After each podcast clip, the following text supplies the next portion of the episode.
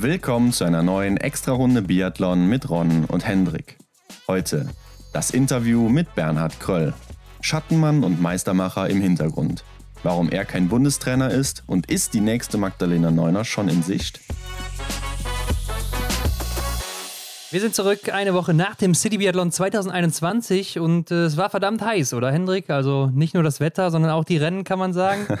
Oder umgekehrt? Passender kannst du es nicht beschreiben, das stimmt wirklich. Also es war wirklich sehr, sehr warm. Sah man auch an den Athleten. Sie haben nach Wasser geschrien quasi. Also die ja, sah man auch an uns, würde ich sagen. Also ich habe auch mehr oder weniger nach Wasser geschrien. Mhm. Ja, kommen wir aber gleich drauf zu sprechen, denn wer ist heute unser Gast, Hendrik? Ja, ein Mann, über den es gar nicht so viel gibt im Netz. Und für mich ist es schon fast so ein kleines Mysterium. Äh, immer wenn nach dem Nachwuchs gefragt wird des deutschen Biathlons, dann kommt dieser Name ins Spiel, Bernhard Kröll. Ja, wenn man was über ihn findet, dann äh, als der Schattenmann, Meistermacher im Hintergrund oder die Legende. Und äh, wir reden jetzt hier nicht von äh, Batman im Dark Knight oder sowas, ja, ne? ja, sondern äh, vom äh, Trainer Bernhard Kröll. Der hat zusammen mit Martina Glago zum Beispiel trainiert, ne? die erste deutsche Frau, die den Gesamtweltcup gewinnen konnte. Und ich denke, am meisten Bekanntheit hat er erreicht durch Magdalena Neuner und Laura Dahlmeier die er von der Jugend hin trainiert hat, bis dann eben äh, ja, zu den großen Gewinnen, zur mhm. erfolgreichen Karriere eben geführt hat. Er war da der Mann im Hintergrund, hält sich in der Öffentlichkeit immer so ein bisschen raus, ähm, aber die Erfolge, die sprechen ganz klar für sich. Ja, er ist definitiv ein Meister seines Fachs und ich bin froh, dass wir hier über den Weg mal auch ja, erfahren konnten, was er denn auch sonst so macht, oder? Ja, genau. Ne? Also er ist Trainer in Mittenwald, das äh, wird man da auch alles im Interview hören und äh, hat da heute zum Beispiel auch Leute, die auch schon bei uns zu Gast waren im Interview, mhm. bei sich am Stützpunkt, beziehungsweise es ist kein Stützpunkt, aber er nennt es auch selber so, ja, ja. Äh, wie David Zobel, Juliane Frühwirt, Tim Grozian, Hanna Kebinger, ähm, kann man auch alle mal reinhören in die Folgen. Da reden die auch teilweise über ihn. Aber vor allem hat uns natürlich interessiert, wie ist es denn eigentlich, mit Athletinnen wie Magdalena Neuner zusammen zu trainieren mhm. oder äh, auch Laura Dahlmeier, beziehungsweise diese zu trainieren. Ja, und er ist bekannt dafür, dass er schon mal so vereinzelt Prognosen raushaut. Ne? Hier ein, zwei Leute werden wir in den nächsten Jahren im Weltcup sehen. Und da stellen wir uns natürlich die Frage, wie kann man sich denn da der Sache so sicher sein? Ne? Oder warum, woran liest er das? Wo erkennt er die Talente? Ja. Das haben wir alles erfahren. Ja, wir haben ja schon ein paar älteren Folgen mal erzählt, wen er da so im Visier hat für die nächsten Jahre. Und äh, da haben wir natürlich dann auch drauf angesprochen. Du hast es schon gesagt. Aber okay, kommen wir mal zum City Biathlon. 2021. Wir waren ja live vor Ort und wie gesagt, es war sehr warm. Ja, mit 1500 also, anderen Leuten. Also wieder mit Publikum. Erster Kritikpunkt. Wie wäre es mal mit einem Sonnensegel eigentlich, wenn das mal hier jemand hört? Vom City Biathlon. Ja, das ist ein guter da Punkt. Ich also. Damals, vor zwei Jahren, habe ich mir das schon den Sonnenbrand meines Lebens geholt, kann ich dir sagen. Mhm. Ja, man muss dazu sagen, wir sind auch Leute, die da vorsichtig mit umgehen, denn immer gut eingecremt. Aber ja, das ist schon wirklich immer krass gewesen jetzt beim City Biathlon. Ja, aber lass uns nicht über das Wetter reden, sondern mal über die Rennen. Äh, ich würde sagen, wir fangen mal mit den Damen an. Mhm. Was haben wir letzte Woche gesagt, Hendrik? Für mich so, wenn ich mich festlegen müsste, Dorothea Viera oder Julia Simon. Und wenn ich jetzt mal hier auf Platz 1 und 2 gucke, dann sehe ich hier Dorothea Viera vor Julia Simon. Ja, beide mit einem sehr guten Rennen, gerade am Schießstand. Aber ja. Dorothea Viera fand ich persönlich, hat mir auch sehr gut auf der Strecke gefallen. Also mhm. hat da dann den Unterschied auch ausgemacht und äh, starkes Rennen von den beiden. Maketa Davidova auch mal wieder auf Platz 3. Ja, vielleicht noch kurz ein Wort zu Julia Simon. Sie hat ja letztes Jahr gewonnen. Du hast die Performance auf der Loipe, würde man jetzt im Winter sagen, ne, auf der Strecke ähm, von Dorothea Viera angesprochen. Sie kam da nicht so richtig hinterher. Ne? Ich habe es mir in der Mediathek ja. nachher nochmal angesehen. Ja, sie hat da schon ordentlich zu kämpfen gehabt, um das Tempo beizuhalten. Hat man im Gesicht auf jeden Fall gesehen, aber ja, man muss sagen, am Schießstand hat es ihr nicht so viel ausgemacht. Mhm. Ähm, wenn wir aber auch mal auf Platz 6 gucken, Ingrid Landmark-Tandrevold war ja die erste nach dem äh, Qualifikationsrennen mhm. und äh, hat immerhin auch eine, wie nennt man das jetzt, Regenerationsbox Strafzeit weniger als ja. die beiden vor ihr, Julia Gima und äh, Monika Heunig. Ist aber trotzdem hinter den beiden gelandet. Also sie lag ja auch erstmal im Ziel und mhm. äh, war fertig mit der Welt. Ja, also definitiv ein Punkt, ähm, den sich hier wieder die Sonne holt, glaube ich, oder wo die Sonne für verantwortlich ist. War wirklich heiß, muss man nochmal sagen. Äh, aber ja, vielleicht noch nicht so auf dem Level, wie wir sie aus dem Winter kennen. Ja, dahinter dann Lena Hecki, zweimal nur in die Penalty Box, äh, 14 Fehler insgesamt geschossen. Und äh, das Schlusslicht ist ja, glaube ich, ähnlich wie im letzten Jahr die beiden deutschen Teilnehmerinnen hier. Ja, ja. Mit Janina Hettich, die ja auch letztes Jahr dabei war, und Vanessa Vogt. Auffällig aber dabei, Vanessa Vogt hat mit am besten geschossen, ne? Mhm, sie musste nur einmal in die Box und äh, hat acht Nachlader insgesamt gebraucht. Ja, das äh, bedeutet, Vanessa muss am, am Laufen arbeiten, ganz klar, oder? Ja, ich glaube, für sie war es auch nicht so einfach, aber es war natürlich für alle dieselben Bedingungen. Ähm, auf jeden Fall, wie du schon sagst. Und äh, Janina Hettich hatte wohl ein bisschen Probleme beim Liegenschießen, Trefferbildverlagerung. Mhm. Ja, ähnliches ja. Szenario, wie wir gleich auch bei Erik Lesser feststellen werden. Vielleicht lief beim Anschießen was falsch. Man denkt ja eigentlich immer, wenn man sich den Aufbau des Schießstandes da anschaut am Kurpark, das müsste eigentlich optimale Bedingungen bedeuten. Aber ja, scheinbar war das nicht so, beziehungsweise konnte man das nicht ganz so einschätzen. Ja, genau. Er lag ja noch ganz gut im Rennen, ne? wenn wir jetzt mal gerade zu den Herren kommen. Äh, nach dem ersten Schießen war er noch vorne mit dabei. Mhm. Ja, und beim zweiten hat sich das Blatt dann gewendet, als er gar nichts getroffen hat. Ich glaube, er hat wirklich gar nichts getroffen beim zweiten Schießen. Ja, genau. Acht Patronen gingen ins Leere, beziehungsweise aufs Weiße. Ja, ziemlich ungewöhnlich vor allen Dingen, wenn man auch beim ersten Schießen dann alles abräumt und äh, auch mhm. noch in einer sehr guten Zeit. Also bis dahin echt noch gut im Rennen gelegen. Aber ich glaube, er hatte dann danach auch schon aufgegeben innerlich. also da war das Rennen, glaube ich, auch für ihn dann gelaufen und hatte keinen Bock mehr. Ja, ich fand, er hat es auch nachher schön im Fernsehen nochmal im Interview geschildert, was da so los war und ähm, dass er jetzt hier keine Ausreden suchen möchte und sowas. Aber er hat es gut erklärt, fand ich. Er hat ja immer noch eine ganz gute Show hingelegt, fand ich, um das Publikum nochmal anzuheizen, das ja auch wieder vor Ort war. Mhm. Also ähm, hat immerhin noch das Beste draus gemacht für aus oder aus Entertainment-Sicht, kann man nicht anders sagen.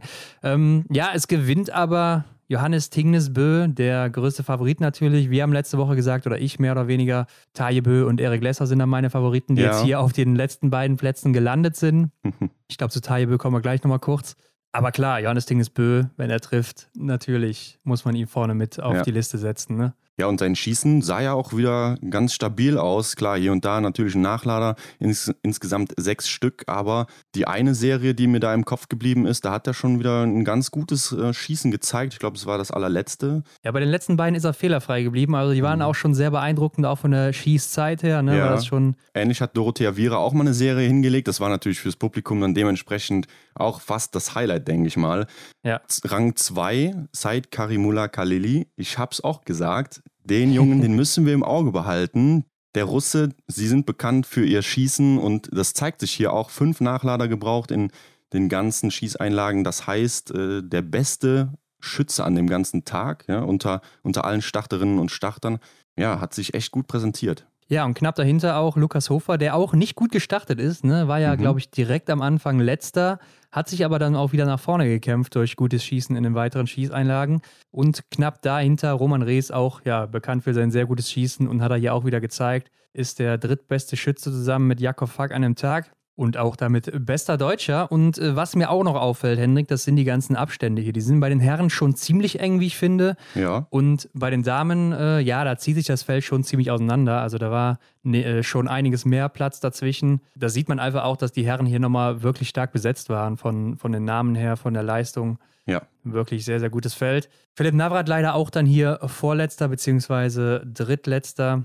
Auch einfach zu viele Fehler geschossen. Aber offiziell letzter geworden ist ja eigentlich Taye Bö, ne? der das genau. Rennen nicht zu Ende bringen konnte. Genau, Taye Bö steht jetzt hier nicht auf der Liste drauf. Neun, neun Starter sind an den Start gegangen. Er fehlt hier als Neunter. Ja, und ihm ist zweimal die Bindung aufgegangen während des Laufens.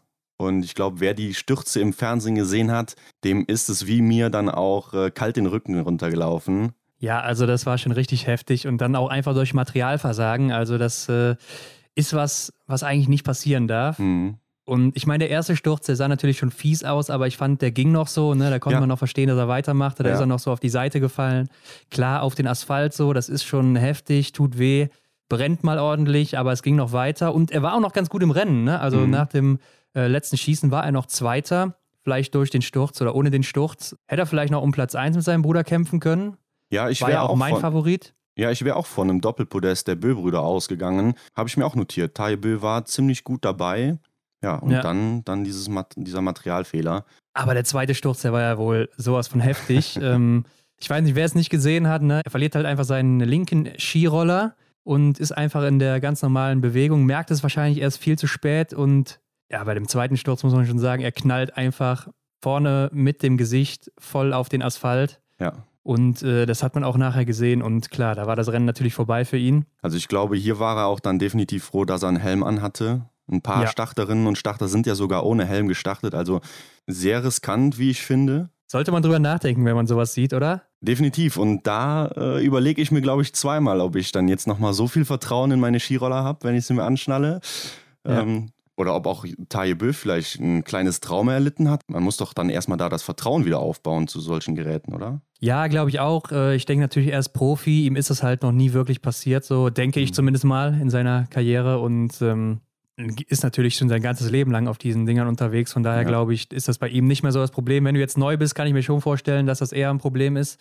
Aber ja, du meintest auch mal, dass die Norweger meistens so ein ähm, Kabelbinder noch vorne an der Schnalle dran haben. Mhm, genau, das Vielleicht damit das da nicht aufgeht oder sich nicht lösen kann. Vielleicht kann es da mal einer, wenn jetzt hier mal ein Athlet zuhört, uns das mal schreiben, ob das richtig ist, was wir hier denken. Ja, ich meine, so hatte ich es beim Blink-Festival festgestellt, gesehen, äh, bei so Nahaufnahmen, dass dann einfach eben die Klappe, die beim Festschnallen runtergeklappt wird, dann da nochmal fixiert wurde mit äh, so kleinen Plastikbindern, genau. Ich glaube, ich wäre an seiner Stelle auch ziemlich wütend jetzt, weil mhm. das natürlich ein Event ist, wo es so um nichts geht eigentlich, außer um die Show. Ja. Und äh, Olympia steht vor der Tür. Es ist, oder es sind mit Sicherheit, wie er uns ja auch schon gesagt hat, seine letzten Olympischen Spiele. Mhm. Und wenn er jetzt da, ich weiß nicht, wie lange ausfällt, er hat mal kurz Kontakt mit ihm, er meinte, es ist eine Gehirnerschütterung, ne? zwei Tage war es wohl ziemlich ja. heftig, jetzt geht es so langsam wieder am Kopf. Ähm, ist aber auch vom Trainingslager, wo er ja jetzt eigentlich auch seit dieser Woche sein sollte, wieder zurückgeflogen nach Hause. Mhm. Konnte noch gar nicht trainieren, also sieht nicht gut aus erstmal. Und äh, ist natürlich auch die Frage, wie kann er das wieder aufholen, wenn er dann einsteigt und wie steigt er erstmal wieder ein ins Training? Mhm, ganz genau, ja. Also wenn man da mal weiter überlegt, was das für Folgen hat, dann hat es ihn wahrscheinlich jetzt auch schon ziemlich blöd getroffen. Ich meine, es gibt noch andere Leute, zum Beispiel Emilien Jacquelin, der jetzt hier mehr oder weniger den äh, ja. Fahrradprofi nachspielt. Die, die hat es schwer getroffen, aber ich glaube, ja, er ähm, wird damit auch noch etwas zu kämpfen haben. Definitiv. Und ich bin mal gespannt, ob wir ihn auch dann nächstes Jahr wiedersehen werden beim City Biathlon oder ob er dann jetzt auch die Schnauze voll davon hat. Ja, wer weiß. Auf jeden Fall hat man gar nicht so mitbekommen, glaube ich, im Fernsehen, dass er dann auf der Bühne noch gesagt hat, äh, es wäre ja. halb so wild, er ist ein, er ist ein Wikinger aus Norwegen. Ja. Äh, also da scheint noch das Adrenalin im, im Körper gewesen zu sein und die Schmerzen kamen dann erst später. Ja, denke ich auch. Er hatte ja auch echt eine riesige Beule an der Stirn, äh, mhm. obwohl er ja einen Helm anhatte und auch Nasenbluten. Also, ah, das sah echt nicht gut aus. Oder auch die ganzen Schürfwunden. Aber gut, sein Bruder gewinnt auf jeden Fall den äh, City Biathlon 2021 nach 2018 zum zweiten Mal. Und äh, damit auch nochmal ein Sommersieg für ihn. Ja, das waren die Senioren. Aber Ron, vorher, vor den Finals, gab es noch die Youngster Team Challenge. Das heißt, hier konnten wir auch nochmal einen Blick auf ja, gewisse Nachwuchstalente werfen. Ja, zum Beispiel Anna Gandler oder Lea Meyer aus der Schweiz bzw. Österreich. Und letztes Mal haben wir auch gesagt, ne, Anna Gandler, bestimmt Favoritin hier, hat schon internationale Erfahrung. Ja. Gewinnt auch hier, man muss sagen, knapp vor dem französischen Team. Natürlich zusammen auch mit ihrem Partner Thomas Postel. Und auf Platz 3 das deutsche Team mit Luise Müller und Darius Lodel. Ja, also sind wir auch vorne mit dabei auf dem Podest, aber der Abstand dann schon ein bisschen größer zu Platz 2, schon weit über eine Minute. Und äh, man konnte auch mal Simon Foucault wiedersehen. Der war nämlich am Streckenrand Betreuertrainer der jungen Franzosen und Französinnen da, beziehungsweise auch natürlich später von Julia Simon und äh, Jean-Guillaume Beatrix, wird der eine oder andere mhm. vielleicht auch noch kennen, äh, war auch da für das belgische Team, der ja da auch Trainer ist mittlerweile. Ja, du hast ihn natürlich direkt erkannt, aber äh, ich hatte mir ihn etwas anders vorgestellt. Ich hatte ihn anders in Erinnerung. Foucault ich kannte ihn ja also so nur. Ja, genau, genau. Ich kannte ihn ja sonst nur in seinem Renndress, ja, in meinen ersten Jahren, wo ich äh, Biathlon so verfolgt habe.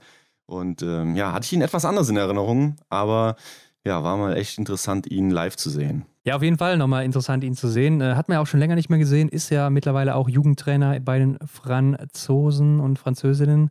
Mal gucken, ob es irgendwann mal zum Nationaltrainer reicht oder ähm, ob er da hin mhm. will. Aber ich glaube, es war auch nicht das letzte Mal, dass wir ihn gesehen haben, Hendrik.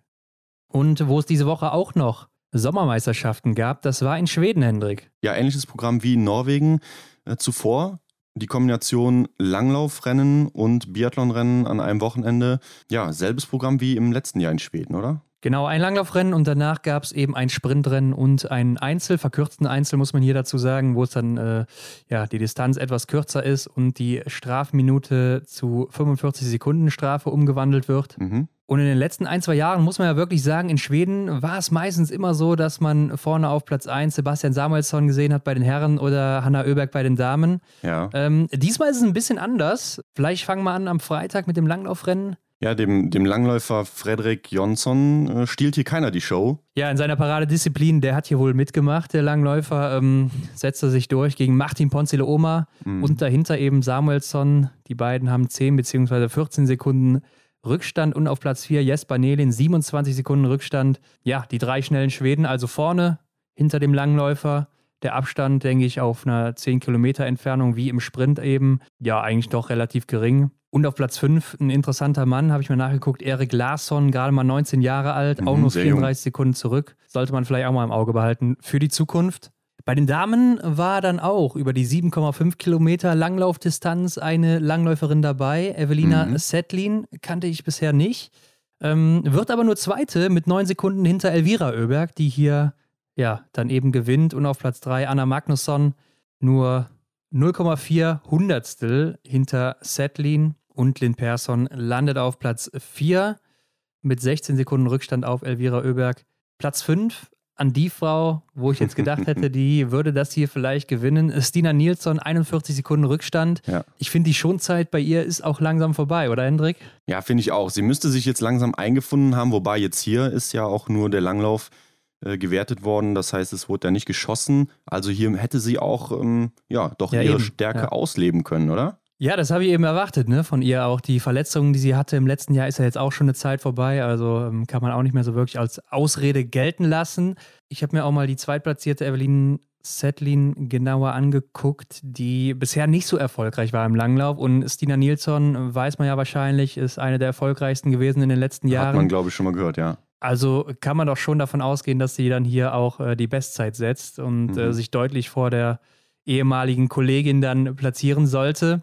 Ja, ist ja eben nicht der Fall. Aber einen Tag später beim Sprint der Damen dann, Henrik, auch wieder über 7,5 Kilometer, mhm. also ganz normale Sprintdistanz. Wobei wir jetzt hier am Biathlon-Stadion quasi unterwegs sind, also hier der Biathlon-Sprint. Genau, da setzt Dina Nilsson dann eben das erste Ausrufezeichen. Siegt hier, also schwedische Meisterin, mit zwei Fehlern nur im Liegendanschlag vor Elvira Oeberg, die auch zwei Fehler hat. Und mhm. auf Platz drei Hanna Oeberg, die übrigens im Langlaufrennen nicht gestartet ist. Ich weiß nicht warum. Ja. Ähm, die aber auch nur einen Fehler hat. Also die große Schwedin, geschlagen von ihrer Schwester und Stina Nilsson, beide einen Fehler mehr. Mhm. Hat aber auch nur 9,5 Sekunden Rückstand auf Stina. Ja, auf Rang 4 finden wir dann noch Anna Magnusson und ähm, ja, sie ist auch mit zwei Fehlern durchgekommen. 35 Sekunden Rückstand gefolgt von Mona Bronson auf Platz 5 und Lynn Persson auf Platz 6. Ja, Platz 7 Elisabeth Högberg, also ähm, schon krass, bei, was bei den Damen in, in Schweden da einfach am Start ja, ist. Genau. Ja, Hanna Oeberg vielleicht noch nicht so wirklich in Schwung. Mhm. Ich weiß es nicht. Wäre jetzt interessant zu wissen, warum sie bei dem Langlaufrennen nicht gestartet ist. Hat es einfach was damit zu tun, dass sie sich da nicht messen möchte mit Langläuferinnen oder, oder ist es vielleicht auch dadurch, dass sie ja gerade noch nicht auf dem Niveau ist, dass sie so viele Leistungstests machen möchte oder wie auch immer? Wäre jetzt interessant. Vielleicht auch krank gewesen oder verletzt, äh, aber ich habe ehrlich gesagt nichts gehört dazu. Ja. Ähm, letztes Jahr war sie auch dabei, hatte auch, glaube ich, gewonnen. Ich glaube, sie hat sogar alle drei Rennen im letzten Jahr gewonnen. Mhm. Bin mir jetzt nicht mehr ganz sicher, aber ich meine schon. Und ja, auf der einen Seite könntest du jetzt sagen, ja, ist ein Vorteil, sie konnte sich einen Tag ausruhen, während die anderen eben da äh, gerannt sind. Auf der anderen Seite kannst du auch wieder sagen, ja, die anderen hatten schon so ein, so ein schnelles Lauftraining noch einen Tag vorher. Ja. Ähm, sind dann vielleicht auch mehr im Wettkampf drin und äh, haben so die Härte schon ein bisschen mehr für den Tag. Auf jeden Fall sieht man ja, dass sie sich dann im Endeffekt auch durchgesetzt haben. Mhm. Und äh, Stina Nilsson eben mit ihrem ersten Sieg hat sie auch sehr gefreut, wie man gesehen hat. und ich glaube, es war eine große Erleichterung für sie nach dem Wechsel. Und ja. da bin ich auch echt mal gespannt, was wir dann von ihr im nächsten Winter erwarten können. Ich mhm. gehe ja schon mal davon aus, dass wir sie auch im Weltcup-Team sehen werden von Anfang an. Ja, kann ich mir auch gut vorstellen. Vielleicht ist hier auch so dieser berühmte Knoten bei ihr geplatzt. Vielleicht brauchte sie diesen Erfolg. Schauen wir mal, wie es dann im Winter ist. Ja, bei den Herren gewinnt der große Favorit Sebastian Samuelsson ja. mit null Fehlern. Ron, mit was für einem Abstand hier? Fast eine Minute 40 Vorsprung auf Platz 2 Viktor Brandt. Ja. Also wirklich beide auch null Fehler geschossen hier. Also wirklich beeindruckend hat Sebastian Samuelsson sich hier geschlagen. Aber für mich war eigentlich noch ein Kandidat hier Favorit, denn Sprintweltmeister Martin Ponsiluoma. Ja Aber ich glaube, mit fünf Fehlern, äh, da, da ist das Favoritensein dann auch ganz schnell Geschichte. Genau. Ist im Endeffekt dann Vierter geworden mit einer Minute 54 Rückstand fast. Also da hat Sebastian Samuelsson ihm schon einiges mitgegeben. So sieht's aus, ja. Dazwischen noch Malte Stefansson, auch drei Fehler geschossen. Auch ein junger Mann für die Zukunft, 2000er Jahrgang, also 21 Jahre alt. Mhm. Pepe Femling ist Neunter geworden. Mhm. Jesper Nelin finden wir auch noch auf Rang, naja, was ist es, 11, 12? Gab 12 ist er geworden, 12. ist er geworden. Obwohl, nein, er war zeitgleich genau, mit dem 11. Platz, genau. ich gerade. Sechs Fehler, zusammen mit Simon Hallström. Mhm. 3 Minuten 50 Rückstand. Ja, ich weiß nicht, ob er da vielleicht auch schon abgeschaltet hat. Mhm. Nach der Liegendeinlage oder dann eben auf der letzten Runde. Ja, sehr beeindruckend das Ergebnis hier von Sebastian. Sehe ich auch so. Ja, zum Abschluss des Wochenendes gab es dann eben noch den verkürzten Einzel. Elvira Oeberg gewinnt hier vor Hanna Oeberg und Elisabeth Högberg. Mhm. Elvira Oeberg nur zwei Fehler, Hanna Oeberg drei und Elisabeth Högberg vier Fehler. Auf Platz vier finden wir dann Anna Magnusson, Platz fünf Lynn Persson, Sechs Mona Bronson, also man sieht schon wieder die großen Namen hier aus Schweden vorne mit dabei. Und das sieht doch nach einem Ausrufezeichen von Elvira Oeberg aus, oder? Sie hat hier zwei ja. Fehler geschossen, ihre Schwester drei und ihre Schwester ist aber zwei Minuten und zehn Sekunden hinter ihr. Ja, da muss man wirklich sagen, war sie an dem Tag in der eigenen Liga unterwegs. Also läuferisch äh, läuft's, wie man so schön sagt. Kann man nicht anders sagen. Äh, hat mir auch sehr gut gefallen an dem Wochenende. Also auch physisch von der Körpersprache her und so. Sah schon richtig ja. gut aus, fand ich. Äh, am Schießen auch so ein bisschen gefestigter, fand ich. Also, ich denke so, der erste Weltcupsieg ist nur eine Frage der Zeit bei ihr. ja, ja. Stina Nielsen am Tag davor noch richtig gut dabei. Diesmal hier nur 14. geworden mit acht Fehlern insgesamt, 6 Minuten 22 Rückstand ja, war dann auch ein bisschen viel für sie. Hat ganz gut noch begonnen, aber äh, ja, die dritte und vierte Schießeinlage ging dann mal voll daneben. Hier könnte ich jetzt einen Spruch bringen, wo ich wahrscheinlich im Phrasenschwein zahlen müsste. Das ist nämlich Biathlon. Ja? Hier ist jeder Tag irgendwie anders. Ja. ja, zum Zeitpunkt der Aufnahme ist das Herrenfinale noch nicht durch, müssen wir sagen. Genau, die Ergebnisse liegen noch nicht vor. Ähm, findet ihr aber zu 100 Prozent auf unserem Instagram-Kanal. Ja, wenn ihr heute Montag äh, früh reinhört und noch schnell auf Instagram gucken wollt, das noch nicht gesehen habt, ja, das müsste auf jeden Fall bis Montag, Nachmittag, Abend, früher Abend noch drin sein. 24 Stunden, ja. Ja, ähm, genau. Aber unsere treuen Zuhörer und Zuhörerinnen wissen es ja so oder so. Aber komm, lass uns kurz einen Call machen. Also, wer macht das Rennen? Ich äh, setze mein Geld auf Sebastian Samuelsson heute mal wieder. Ja, ich glaube, nach dem beeindruckenden Ergebnis aus dem Sprint äh, er ist auch fehlerfrei geblieben Eben, da. Ja. Ich glaube auch, da traue ich ihm ziemlich viel zu. Ja, glaube ich auch. Ähm, alleine schon, weil er so gut geschossen hatte. Aber man muss auch sagen, es war sehr, sehr windig da teilweise. Ähm, also da hat man schon gut die Shirts fliegen sehen im Stream, äh, den wir ja auch auf Instagram präsentiert haben, beziehungsweise konnte man auch bei uns ähm, im Profil, konnte man den Link anklicken, ne? ist man direkt zum Stream gekommen da und konnte die Rennen auch live sehen. Und ja, jetzt haben wir schon einiges besprochen hier und die Folge mit Bernhard, die ist auch richtig lang geworden, denn der Mann hatte sehr viel zu erzählen. Ja. So soll es aber auch sein im Podcast, denke ich. Ja, das ist das Medium, worum es geht, oder? Um Sachen zu erfahren, um Geschichten ja. zu erfahren und äh, ja, hier haben wir es, glaube ich, wieder. Vor allen Dingen hier mal eine komplett andere Geschichte aus Trainersicht und eben einer mit riesigen Erfolgen. Also es lohnt sich, Leute, hört rein, viel Spaß damit. Das unterschreibe ich. Viel Spaß.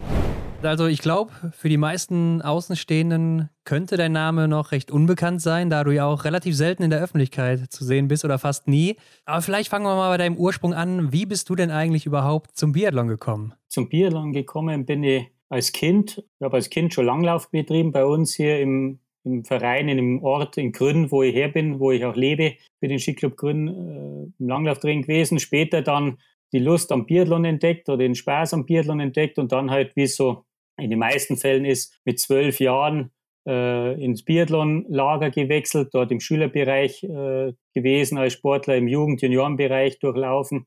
Mhm. Dann zu, am Ende meiner Schulzeit, nach der mittleren Reife, die Möglichkeit bekommen, äh, meinen Sport, den Biathlonsport als Profi im Zoll-Ski-Team äh, zu betreiben, was ich dann äh, mit der kurzen Unterbrechung äh, für meine Bundeswehr-Wehrdienstzeit damals noch, war das noch, insgesamt fünf Jahre ja, professionell betrieben habe, bevor ich dann mit 21 Jahren die Entscheidung getroffen habe, mit dem aktiven Biathlonsport selbst aufzuhören. Mhm. Bin aber beim, beim Zoll geblieben, wollte beim Zoll bleiben, habe da die Ausbildung gemacht für den sogenannten mittleren Grenzzolldienst, dauert zwei Jahre. Äh, habe während dieser Zeit aber schon, und da bin ich eigentlich schon froh drum, dass es so war, auf Anraten meines früheren Trainers bei uns in der Region so ein bisschen mitgeholfen beim, beim Nachwuchstraining, beim Schülertraining im Biathlon-Bereich, habe mir mhm. die verschiedenen Trainerlizenzen äh, nacheinander erworben und ja, wie gesagt, habe das nebenher gemacht, zusammen mit einem Trainerkollegen während meiner Zeit, der zweijährigen Ausbildungszeit beim Zoll und dann war ja noch weitere zwei Jahre als, ja, in Anführungsstriche normaler Zöllner mhm. an der tschechischen Grenze beziehungsweise am, am Flughafen in Erding und auch in Weilheim bei der Finanzkontrolle Schwarzarbeit tätig, bevor dann ein bisschen überraschend für mich die Möglichkeit entstanden ist, den Trainingsstützpunkt des Zoll-Skiteams im Mittenwald als verantwortlicher Trainer für die Disziplin Biathlon zu übernehmen. Das war dann im August 2002 mhm. und seitdem bin ich in der, ja, wie ich finde, schönen Situation, dass ich hauptamtlicher Trainer für das Zoll-Skiteam im Bereich Biathlon sein kann. Mhm. Mhm. Ja, wir wollen noch ganz kurz bei deiner aktiven Zeit als Biathlet bleiben. Ähm, du hast gesagt, mit 21 Jahren hast du dann aufgehört. Erklär mal, warum, warum hast du denn schon so früh ja, die aktive Zeit beendet? Ja, für mich war es für mich war es so, also es war jetzt nicht irgendwie verletzungsbedingt oder so. Mhm. Für mich war es einfach so, ich, ich war zu dem Zeitpunkt der Meinung, ähm, dass ich es nicht ganz nach oben schaffen werde. Habe mir behaupte zumindest nichts vorwerfen können, was jetzt Trainingsfleiß oder Trainingseinsatz betrifft. Aber ich denke schon, dass man in einem, ja, in einem Alter von 21 Jahren, dazu ist vielleicht auch noch zu sagen, dass das früher natürlich schon auch nochmal ein bisschen andere Hausnummer war, mhm. weil das Junioren, man aus dem Juniorenalter ja viel früher rausgekommen ist wie jetzt. Gell? Ja. Jetzt haben ja die jungen Sportler dadurch, dass sie bis 21 Jahre eigentlich im Juniorenbereich sind, viel länger die Möglichkeit, sich zu entwickeln, was es früher nicht so gab. Ob das jetzt besser ist oder schlechter ist, sei mal dahingestellt. Ich persönlich äh, finde es nicht schlecht, äh, weil man eben länger Zeit hat, sich zu entwickeln. Nicht jetzt wegen mir, also ich werde es wahrscheinlich trotzdem nicht geschafft, aber okay. insgesamt. Wir waren ein starker Jahrgang, äh, sicherlich äh, letztendlich so richtig den Durchbruch geschafft aus dem Jahrgang 76, aus meinem Jahrgang, haben zwei Sportler äh, mit Carsten Pump und vor allem Michael Greis, gell, mhm. einer der erfolgreichsten deutschen Biathleten. Ja. Alle anderen sind mehr oder weniger früher oder später auch gescheitert oder haben erkennen müssen, dass es nicht weitergeht. Ich, ich war der Meinung, mit 21 Jahren, ich kann es jetzt schon abschätzen. Mhm. Habe da im Guten abgeschlossen, weil ich die Entscheidung für mich treffen konnte beziehungsweise durfte. Ich musste jetzt nicht irgendwie aufhören, weil äh, die Behörde gesagt hat, die Leistung passt nicht mehr oder ich verletzungsbedingt aufhören musste. Also von dem her habe ich einen positiven abgeschlossen mit der Sache und ja, dadurch, wie ich vorher schon erwähnt habe, dass ich dann nahtlos im Schüler-Biathlon-Bereich bei uns in der Region Werdenfels die Möglichkeit hatte, dort reinzuschnuppern zu Beginn mhm. und dann schon auch Aufgaben zu übernehmen als Co-Trainer, später dann äh, während meiner zöllnerischen, normalen zöllnerischen Tätigkeit als verantwortlicher Schülertrainer in der Region auch, habe ich gleich den Sprung auf die andere Seite des Glases, des Fernglases, wie man so schön sagt, ja. äh, gefunden und ja, bin eigentlich bei der Sportart geblieben, hatte die Möglichkeit, bei der Sportart zu bleiben, nur eben, wie gesagt, auf der anderen Seite des Fernglases. Und ist das denn dann leicht gefallen, das Handtuch zu werfen? Ich nehme an, du hattest doch wahrscheinlich auch diesen Traum von der großen Biathlon-Bühne im Weltcup. Ja, ich denke, den Traum sollte jeder Sportler haben, gell, weil für was macht man es sonst? Man hat doch viele Entbehrungen mhm. und opfert mhm. viel Zeit und so weiter. Natürlich hatte auch ich den Traum, aber wie gesagt, ich glaube im Nachhinein, dass es für mich äh, die Situation äh, vereinfacht hat, dass ich eben zum einen selbst den Entschluss fassen konnte und zum anderen ja eben die Möglichkeit gleich hatte, zwar nicht mehr selber als aktiver Sportler tätig zu sein oder im Training zu stehen, sondern jetzt eben als Trainer. Und dann im weiteren Verlauf natürlich verändert sich der Traum und der Traum dreht sich dann und man kann auch als Trainer davon träumen, Sportler zu großen Veranstaltungen oder mhm. in den Weltcup zu bringen. Und mhm. so war es bei mir. Und ist es nach wie vor. Ja, wir haben auch mal geguckt, ob wir Rennen von dir finden, internationale, aber die gibt es, glaube ich, gar nicht, ne? Also warst du dann eher so auf nationaler Ebene unterwegs und äh, hast du da auch irgendwelche Erfolge vorzuweisen oder ähm, war es als Athlet einfach nicht so wie als Trainer, sagen wir mal, von der erfolgsreich. Ja, das hält, sie, das hält sich schon ein bisschen in Grenzen. Da haben Sie, habt Sie schon recht. Deutscher Jugendmeistertitel oder Top 3 bei den deutschen Jugend-Juniorenmeisterschaften, ja. das war schon äh, das, was ich erreichen konnte, internationale Starts. Nur jetzt heißt es Alpencup in dieser Rennserie. Okay, mhm. ja. Ja, du hast auch eben schon bei deiner Laufbahn angesprochen, dass du erst ehrenamtlich tätig warst als, als Trainer. Hast du denn da auch schon gewusst, dass du Trainer mal wirklich werden willst? Oder kam das dann einfach so nach und nach, weil du da schon so mit drin warst und bist dann so mitgeschwommen? Oder hast du da auch wirklich konkret den Plan? Oder wolltest du eigentlich beim Zoll bleiben, einfach nur? Gut, beim, beim Zoll, darum habe ich ja die Ausbildung gemacht, wollte ich auf jeden Fall bleiben, weil, weil es halt äh, auch, äh, man muss ja ein bisschen weiterdenken, gell? Ein sicherer Arbeitsplatz ist. Gell? Mhm. Beamtenverhältnis ist nicht das Schlechteste. Klar, ja. äh, das kann man auf jeden Fall so sagen. Und mir hat das Umfeld auch gut getaugt beim Zoll. Natürlich ist dann mit der Zeit der Wunsch entstanden, weil ich halt gemerkt habe, also das gefällt mir wirklich schon im Schülerbereich, das gefällt mir wirklich mit den jungen Sportlerinnen und Sportlern zusammenzuarbeiten, ihnen auch etwas zu vermitteln, gell, was mhm. man halt selber, die Erfahrungen, wo man selber halt auch gemacht hat. Ich denke, das ist ganz eine wertvolle Sache, wenn man Kindern, Jugendlichen dann oder jetzt auch Jugendlichen bis zu den Senioren äh, eigene Erfahrungen mitgeben kann.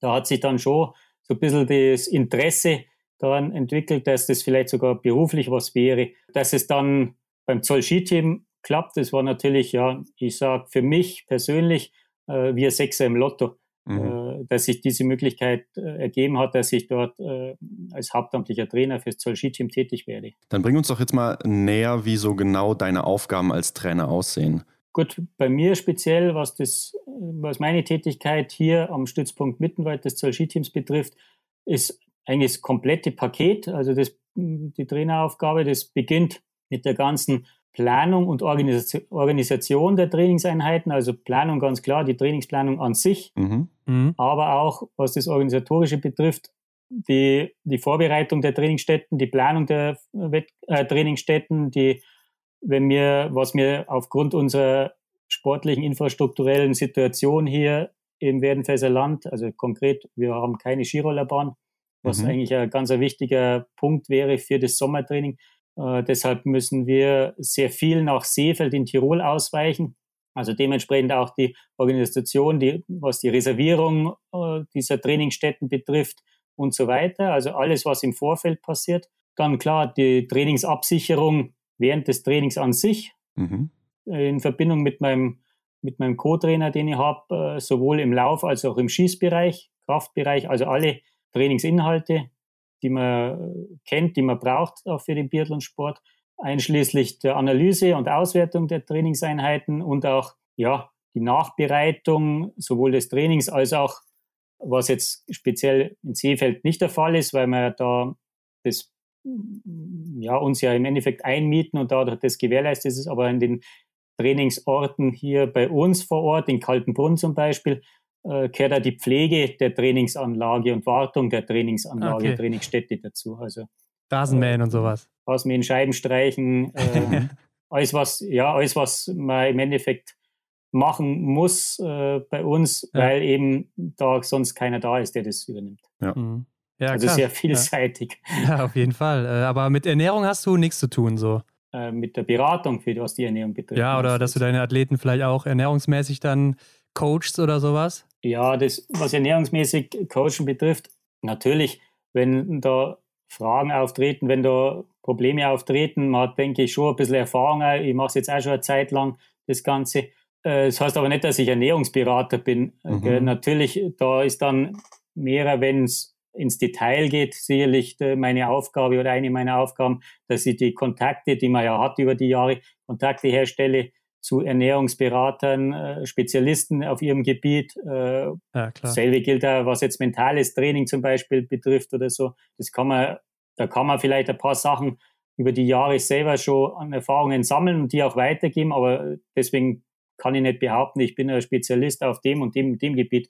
Ja, jeder hat seine Fähigkeiten, jeder hat seine, seine Spezialgebiete.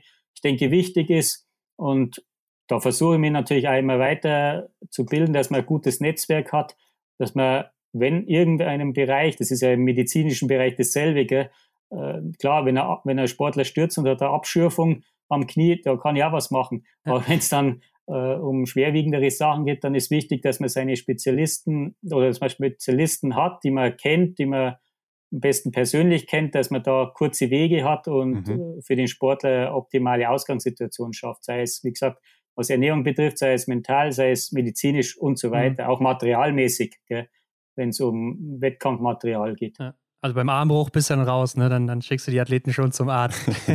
ja, ich denke, man sollte da schon äh, realistisch sein und ja, seine Grenzen kennen. Ja. Nee, auf jeden Fall. Ähm, aber wenn man dich mal googelt, dann äh, kommt man ziemlich schnell auf die Begriffe Legende oder der Meistermacher im Hintergrund. Das ist äh, das, wie die Medien dich meistens bezeichnen, denn du bist ja unter anderem auch für den Erfolg von äh, Magdalena Neuner oder Laura Dahlmeier verantwortlich. Ne? Hast sie entdeckt, gefördert, jahrelang auch noch trainiert danach.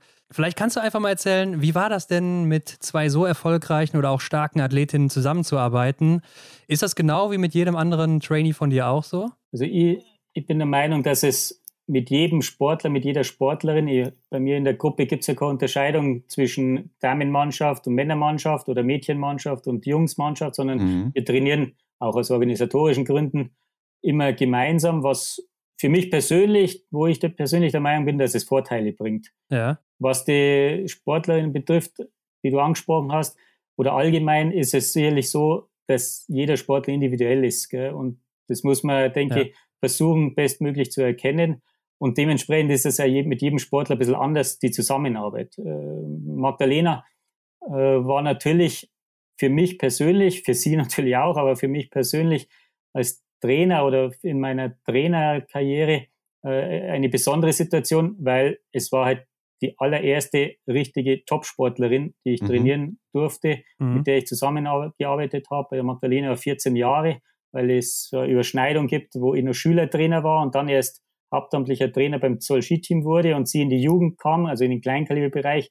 Dadurch entstehen die 14 Jahre bis zum Ende der Karriere mit 25, also von 11 bis 25. Ja. Mhm. Wo man natürlich sehr viel gelernt hat. Ich als Trainer sehr viel gelernt hat. Gell. Es war bei ihr eine Situation, die hat man wahrscheinlich in dem Umfang nur, wenn man Glück hat, einmal in seiner Trainerlaufbahn. Bei der Laura, die hat ziemlich ähnliches äh, äh, Entwicklung gehabt wie die Magdalena, auch schon im Schüler- und Jugendbereich, äh, die beste im Jahrgang. Und das hat sich dann fortgezogen, ohne große, äh, ohne große Rückschritte, immer weiter, immer weiter. Mhm. Aber da war es nicht mehr das erste Mal für mich auch als Trainer. Ja, ja, klar, klar. Da spielen so viele Sachen drumherum eine Rolle, wo plötzlich neu sind. Man hat früher halt mit der Magdalena, äh, eben weil sie die erste war, ja, hat man halt vor Ort bei uns äh, sehr in Ruhe das Training gemacht. Gell? Und plötzlich hat man einen Sportler, der im Rampenlicht steht, der im Fokus steht, was die Medien betrifft, was das Fernsehen, Fernsehinteresse betrifft. Plötzlich hat man einmal Anfragen von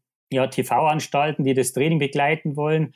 Es, plötzlich hat man Management, weil die Sponsoren auch äh, mit, äh, mit in die Planung des, auch des Trainings einbezogen werden wollen, weil sie ja. auch natürlich fordern, Termine fordern, mhm. was alles Neues, was mit dem Anführungsstriche normalen Sportler viel einfacher ist, weil da machst du als, Training, als Trainer den Trainingsplan und dann steht das so und musst ja. nicht nach links und rechts noch schauen und achten, was ist noch zu beachten. Mhm. Also sehr lehrreich. Mhm. Ja. Und bei der Laura dann natürlich für mich persönlich, für die Laura natürlich nett, weil es für sie ja neu war, aber für mich als Trainer äh, ein, bisschen, ein bisschen einfacher, weil ich schon vieles wusste, weil ich schon vieles gelernt habe aufgrund der Situation von der Magdalena Neuner. Mhm. Ja, jetzt waren die beiden natürlich auch mega erfolgreich, ne, wie fast keine andere.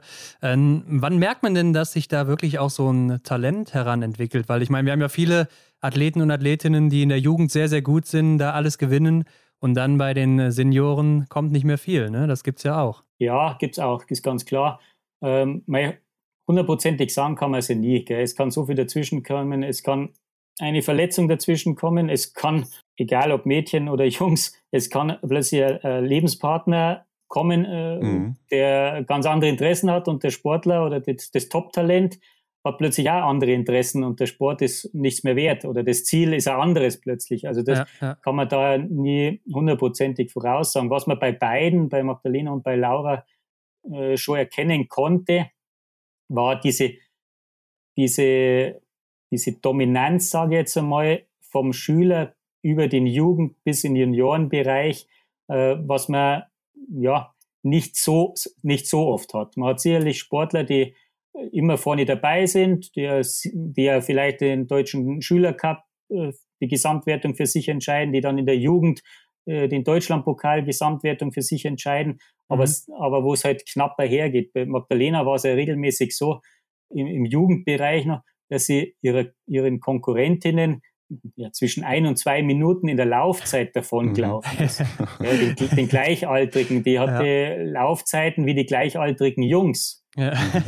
Und, und, das meine ich damit, diese Dominanz, da denkt man dann schon, ja, das wäre natürlich super, wenn das so weitergehen würde. Wobei es natürlich auch hier sein kann, dass was ich, mit 16 oder 17 plötzlich ein Stopp ist. Gell? Wenn die Frühentwickler genau, ja. ist, dann kann das alles stehen und plötzlich kommen andere nach. Und was macht es mit dir, wenn du solche Begriffe, wie Ron sie eben erwähnt hat, wie Legende, Meistertrainer bzw. Meistermacher im Hintergrund, bezogen auf deine Person, was, was geht dir da so durch den Kopf? Wie ist das für dich und ähm, wie viel Anteil hast du wirklich daran? Die Bezeichnung Legende hat jetzt schon ein bisschen. äh, es ehrt mich natürlich. Ja, Jeder, ja. Die, jede diese Bezeichnung ehrt mich, macht mir in gewisser Weise stolz. Ich, mhm. ich, ich glaube, ich brauche es nicht unbedingt. Aber natürlich freut man sich, wenn sowas äh, in der Presse steht, wie wenn äh, irgendein negativer Begriff drin ja, stehen würde. Ist ja ganz klar, geht ja eben, glaube ich, so. Wobei Legende, wie gesagt, äh, ich lebe ja noch. und, und ich möchte ja noch weitermachen. Legende haben es nur so übernommen, ne? Mich, also, ja. ja. ja, schon klar, nein, ich weiß es ja selber. Legende ist für ja. mich so ein bisschen abschließend. Ja, das stimmt, ich, stimmt schon. Ich ja. bin ja immer noch aktiv als Trainer. Ich, ich bin ja noch nicht so alt, ich fühle mich ja noch gar nicht so alt. Ich habe ja noch wirklich Ziele, äh, ich möchte äh, weiterhin es schaffen, äh, junge Sportler so zu unterstützen in ihrem Training, in ihrer Entwicklung, dass sie es vielleicht auch ganz nach oben schaffen. Mhm. Aber natürlich freut mich, freut einem sowas, denke ich, das wäre jetzt ein Blödsinn, wenn ich sagen würde, das interessiert mich nicht oder kriege ich gar nicht mit. Ja. Wenn man sowas liest, dann freut man sich natürlich. Und äh, wie ist das mit dem Anteil? Wie viel, wie viel Anteil hast du jetzt daran, dass äh, die so erfolgreich geworden sind? Was glaubst du? Es ist also eine Frage, wie soll man das messen? Gell? Ja. Ich denke, als sogenannter Heimtrainer, wo ich mich bezeichne oder wo man bezeichnet wird, äh, wo das Training am Stützpunkt macht, ist, ist, wenn man jetzt die nackten Zahlen ansieht, schon so, dass natürlich der Sportler, die Sportlerin sehr viel mit dem Heimtrainer zusammenarbeitet, mhm. auf, auf die Saison gesehen. Natürlich äh, ab einem bestimmten Alter, ab einer bestimmten Leistungsklasse des Sportlers, der Sportlerin, können wir sie in den Landeskader oder dann in einen Nationalkader, haben damit auch entsprechende Kaderlehrgangsmaßnahmen mit dem jeweiligen Landes- oder Bundestrainer, wo sie dann zentralisiert gemeinsam unterwegs sind. Aber aufs Jahr gesehen, denke ich, hat der Heimtrainer und über die Jahre natürlich man betreut ja, oder bei uns ist zumindest so äh, in Werdenfest, dass ja die, äh, die Sportlerstand heute oder aktueller Stand den letzten 18 Jahren, seit ich äh, im hauptamtlicher Trainer bin äh, und ich nebenher quasi auf Honorarbasis in der Region die Nachwuchsmannschaft betreue, die sogenannte Stützpunktmannschaft nennen wir das, also die 15-Jährigen, ab dem Alter kommen sie in den Kleinkaliberbereich. Ja. Man kennt sie ja über die Jahre natürlich, denke ich, schon als Heimtrainer den Sportler am besten, weil man natürlich die Möglichkeit hat, aufs Jahr gesehen am meisten Zeit mit dem jeweiligen Sportler zu verbringen. Von dem her hat man sicherlich auch einen gewissen Anteil an einer sportlichen Entwicklung mhm. oder an, oder wenn sie nichts entwickelt, hat man natürlich auch einen Teil. Ja, klar, klar. ähm, aber du hast ja auch davor, vor den beiden, schon zusammen mit Martina Beck oder Glago damals noch äh, gearbeitet, die ja auch 2002, 2003 äh, als erste Frau den Gesamtweltcup gewonnen hat. Ähm, warst du da auch schon dabei damals? Denn du hast ja eben gesagt, du hast August 2002 erst angefangen. Also hast du da schon mit ihr zu tun? Ja, bei der Martina ist so, Martina war ja hier in unserer Region die erste Top-Biathletin, sage ich jetzt einmal. Dadurch, dass die Martina nur drei Jahre jünger ist wie, haben wir uns ja auch sportlich noch gekannt, also als Aktive. Mhm. Martina hatte dann zu Beginn ihrer Karriere ihren Trainingsschwerpunkt am Stützpunkt Duppolding gehabt, über die Bundespolizei, damals noch Bundesgrenzschutz, jetzt eben Bundespolizei, und hat dann, ja, weil sie, ich sage es einfach so, ich denke, dass ich da richtig liege in meiner Einschätzung, aufgrund ihrer Heimatverbundenheit die Möglichkeit gerne genutzt, dass seit 2002 mit mir hier auch wieder hauptamtlicher Trainer ist und sie die Möglichkeit bekommen hat, von der Bundespolizei ihren Trainingsort frei zu wählen, mhm. dass sie das dann äh, so gewählt hat und sich dann ja die letzten fünf Jahre ihrer Karriere, sie hat ja 2010 dann nach Vancouver ihre Karriere beendet, äh, dass sie die Möglichkeit hatte, äh, sich logischerweise bei mir in der Trainingsgruppe anzuschließen. Zu diesem Zeitpunkt hat die Martina schon unwahrscheinlich viel gekonnt. Gell? Also das ist jetzt ja. so, dass ich der Martina das Biathlon gezeigt habe oder so. Sie ja, war ja, ja, damals, wie du sagst, schon auf höchstem Niveau international unterwegs. Nichtsdestotrotz war es vielleicht für sie ganz schön, dass sie eben zu Hause vor Ort trainieren konnte. Und für mich als Trainer war es natürlich auch eine super Sache, weil ich eine Spitzenathletin hatte, wo ich lernen konnte, wo ich sie vielleicht auch ein bisschen unterstützen konnte in ihrem Training und wo natürlich junge Sportlerinnen, Sportler, Sportlerinnen, vor allem wie Magdalena Neuner, äh, jemand hatten, auf die sie aufsehen konnten, auf die sie aufgesehen hatten, weil sie ja eben aus Mittenwald war, hier aus unserer Region mhm. und eine Top-Biathletin war. Das war natürlich auch eine, eine Glückssituation für, für mich, für uns, für die Trainingsgruppe, dass die Martina sich da entschieden hat, eben äh, im Mittenwald schwerpunktmäßig zu trainieren und den Jungen unbewusst vielleicht dadurch einen, einen entsprechenden Ansporn gegeben hat. Ja, klar. Mhm. Du hast ja auch schon frühzeitig erkannt, dass Laura Dahlmeier nicht bis ähm, Olympia 22 machen wird. Äh, damit hast du ja dann auch recht behalten. Woher hast du diese Eingebung? Ja, Eingebung, äh, das ist jetzt vielleicht wieder damit zusammenhängend, dass man als Heimtrainer die Sportler sehr, sehr gut kennt, weil man sehr viel mit ihnen zusammenarbeitet mhm. und sehr, sehr lange oder wie gesagt bei mir aufgrund dessen, dass ich den, den Jugendbereich auch mit äh, betreue, äh, schon mit 15 Jahren kennenlernt. Von daher habe ich auch bei der Lauer gewusst, dass sie sehr viel andere Interessen hat, außer dem Biathlonsport. Mhm. Und dass sie sie wahrscheinlich sehr schwer tun würde, äh, entsprechend zu motivieren, wobei man dazu sagen muss, äh, was Magdalena und was eben auch Laura vor allem betrifft, das, was sie gemacht haben, haben sie immer zu 100 Prozent gemacht.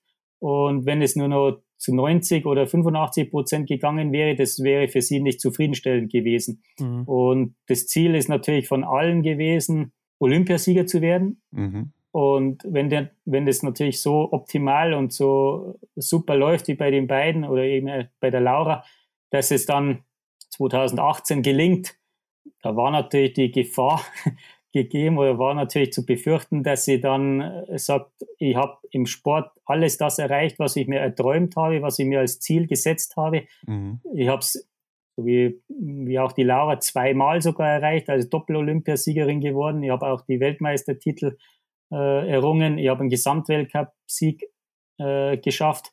Da war, war für mich klar, dass es, weil es eben für beide ein Leben neben oder außerhalb des Biathlon-Sports gibt, wo sie sehr viel Interesse daran haben. Bei der Magdalena mehr so in die familiäre Richtung gleich, mhm. bei der Laura sehr mhm.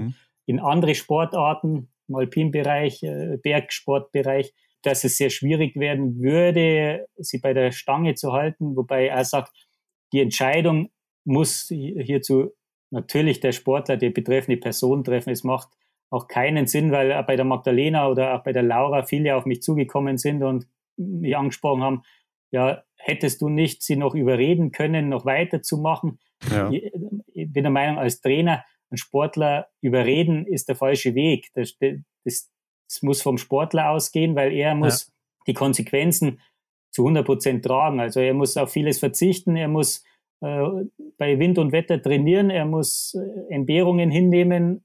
Es macht keinen Sinn, wenn ich jemand überrede, nur äh, dass er weitermacht und er macht dann ja so mit 80 Prozent weiter. Und das wäre ja nicht der Weg der beiden Mädels gewesen. Also haben Sie auch dann vorher schon vor Ihrer Entscheidung das Gespräch gesucht und da Andeutungen gemacht? Mit der Laura eher Andeutungen, da hat man sich aber vorstellen können, gell, mhm. wenn das mit ja. Pyeongchang, mit Olympia gelingt, dass es dann wohl zu Ende gehen würde, ja. äh, früher oder später oder sehr zeitnah. bei der Magdalena war es sehr konkret, weil mit der Magdalena einen unwahrscheinlichen intensiven Austausch auch immer hatte, also im positiven Sinne intensiven Austausch hatte und ein sehr, sehr, sehr großes Vertrauensverhältnis hatte und nach wie vor habe. Also auch mhm. wenn sie jetzt seit seit zehn Jahren ihre Karriere beendet hat.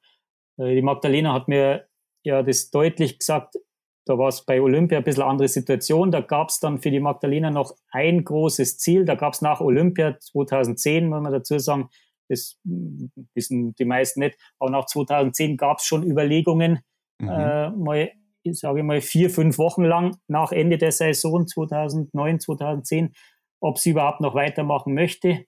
Wo ich persönlich dann ja nur meine Meinung dazu gesagt habe, ihr gegenüber und im Endeffekt froh bin, dass sie sich so dann entschieden hat, wie sie sich oder die Entscheidung so gefallen mhm. ist, wie sie sie dann getroffen hat, dass sie sich als neue Motivation, als neue Herausforderung nochmal die Heimweltmeisterschaft Ruhpolding 2012 vorgenommen hat und dadurch eben das nicht direkt nach der Olympiade zu Ende war. Wobei sie dann schon im Anfang April 2011 mit mir das Gespräch gesucht hat und mir ganz deutlich gesagt hat, wie ihr Plan ist. Also, dass es definitiv ihre letzte Saison sein wird, dass sie das rechtzeitig, aber nicht jetzt, sondern vor Beginn, also sie hat es ja dann im Dezember 2011 bekannt gegeben, Anfang mhm. Dezember 2011, dass es ihre letzte Saison ist, bekannt geben wird, mir persönlich als Trainer, damit ich mich darauf vorbereiten kann, dass wir uns auch darauf vorbereiten können, äh, eben das Gespräch schon Anfang April 2011 mhm. mit ihrer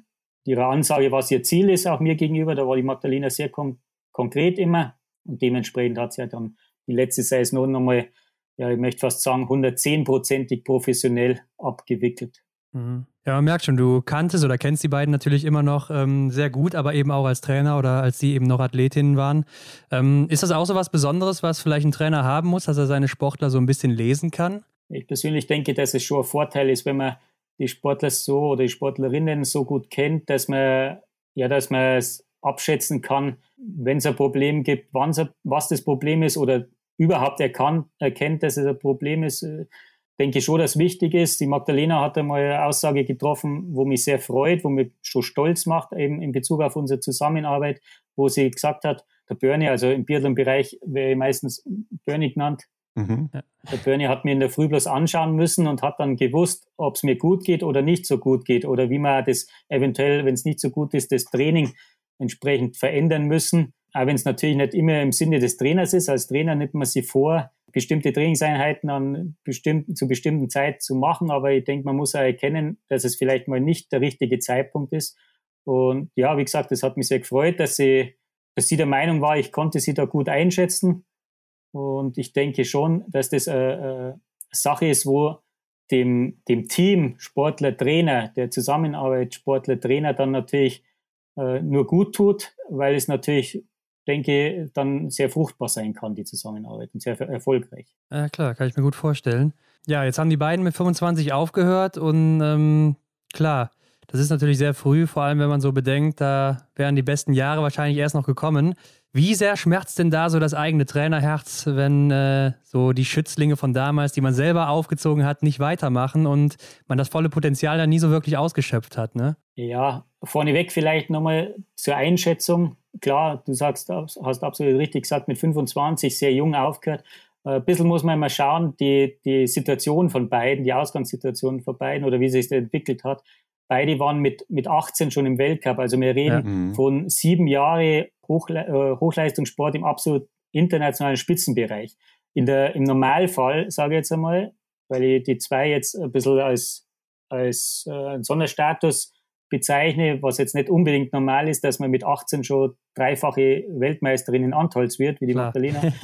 Im Normalfall ist vielleicht der Weg mit 25 sich im Weltcup so zu etablieren. Und wenn ich dann sieben Jahre rechne, bin ich 32 und alles passt, gell? Ja. Gerade im weiblichen Bereich. Aber das nur vorneweg. Ähm, was das betrifft, aus Trainersicht mit das Karriereende mit 25, wo du richtigerweise sagst, äh, da wäre sicherlich noch einiges gegangen, sehe ich auch so, gell, weil sie waren ja nicht irgendwie am absteigenden Ast, sondern ja. sie waren ja absolut topfit. Noch. Sie wären ja sicherlich noch zwei, drei, vier Jahre auf dem Niveau gelaufen und hätten geschossen, wo sie ja zu dem Zeitpunkt ihres Karriereendes hatten.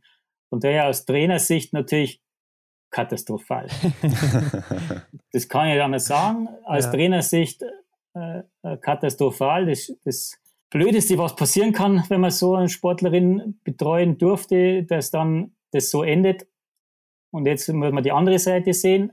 Aus, aus ja, ich sage jetzt mal, aus, aus Sicht des Freundes, jetzt reden wir nicht vom Trainer rein, sondern aus Sicht eines Freundes, äh, einer freundschaftlichen Beziehung, eines Ver Vertrauensverhältnisses. Mhm. Wenn man das Ganze drumherum erkennt und weiß und bisschen kennt einzuschätzen, absolut nachvollziehbarer und, und einfach richtig. Der richtige Zeitpunkt einfach. Mhm. Das, das ist jetzt äh, beruflich, vielleicht darf ich das, sollte ich das gar nicht so sagen, beruflich gesehen als Trainer, aber äh, darum sage ich, als Trainer Sicht katastrophal, aber mhm. als, als, als Vertrauter, als, Berat, äh, als, äh, als Freund im, im Umfeld absolut nachvollziehbar, weil halt da viele Faktoren eine Rolle spielen, wo man sehen muss, wo so, so Sportler auf diesem Niveau einfach äh, Sachen in, in, Kauf nehmen, mit, Sachen, mit, mit Dingen umgehen müssen, Tag für Tag, äh, wo man wo man selbst als Trainer anfangs nicht weiß, gell, und wo ich selbst als Trainer, sage ich jetzt mal, oft mal denke, ja, bin froh, dass ich es nicht habe. Ich sage jetzt bloß zwei, zwei Stichpunkte, das sind natürlich das, das öffentliche Interesse. Man ist, äh, Magdalena Neuner, eine Laura Dahlmeier waren absolut Personen des öffentlichen Lebens, sagt man. Gell? Also mhm. Äh, stehen immer im Rampenlicht. Dementsprechend muss man sich alles überlegen, alles überdenken, was man sagt, alles überlegen, was man macht, weil man ständig unter Beobachtung steht mhm. von der Presse, von den Medien, vom Fernsehen, was sicherlich auch nicht immer lustig ist, sage ich dazu. Bis hin, und da möchte ich aber gleich vorweg äh, das verdeutlichen, wie wichtig ich es finde, dass im Bereich Doping sehr viel kontrolliert wird, dass es wirklich ein sauber Sport ist, dass die deutschen Biathleten auf jeden Fall regelmäßig kontrolliert werden, dass man sagen kann, wir deutsche Biathleten, wir sind sauber. Mhm. Aber, aber dieses Kontrollsystem und die Art und Weise der Kontrollen auf diesem Niveau, es, es schränkt natürlich schon ein. Gell? Wenn man, ich weiß nicht, ob Sie das wisst, aber auf ja, dem doch. Niveau muss mhm. man von 6 Uhr früh bis 23 Uhr mhm. äh, immer bekannt geben, wann, wo man sich aufhält und so weiter. Das ist ja. absolut wichtig. Ganz klar, ich, ich sage es nochmal, ich betone es absolut. Ich, ich bin absolut dafür, auch alle Sportlerinnen, alle Sportler, die ich habe, sind dafür. Mhm. Aber ich sage jetzt auch ein krasses Beispiel.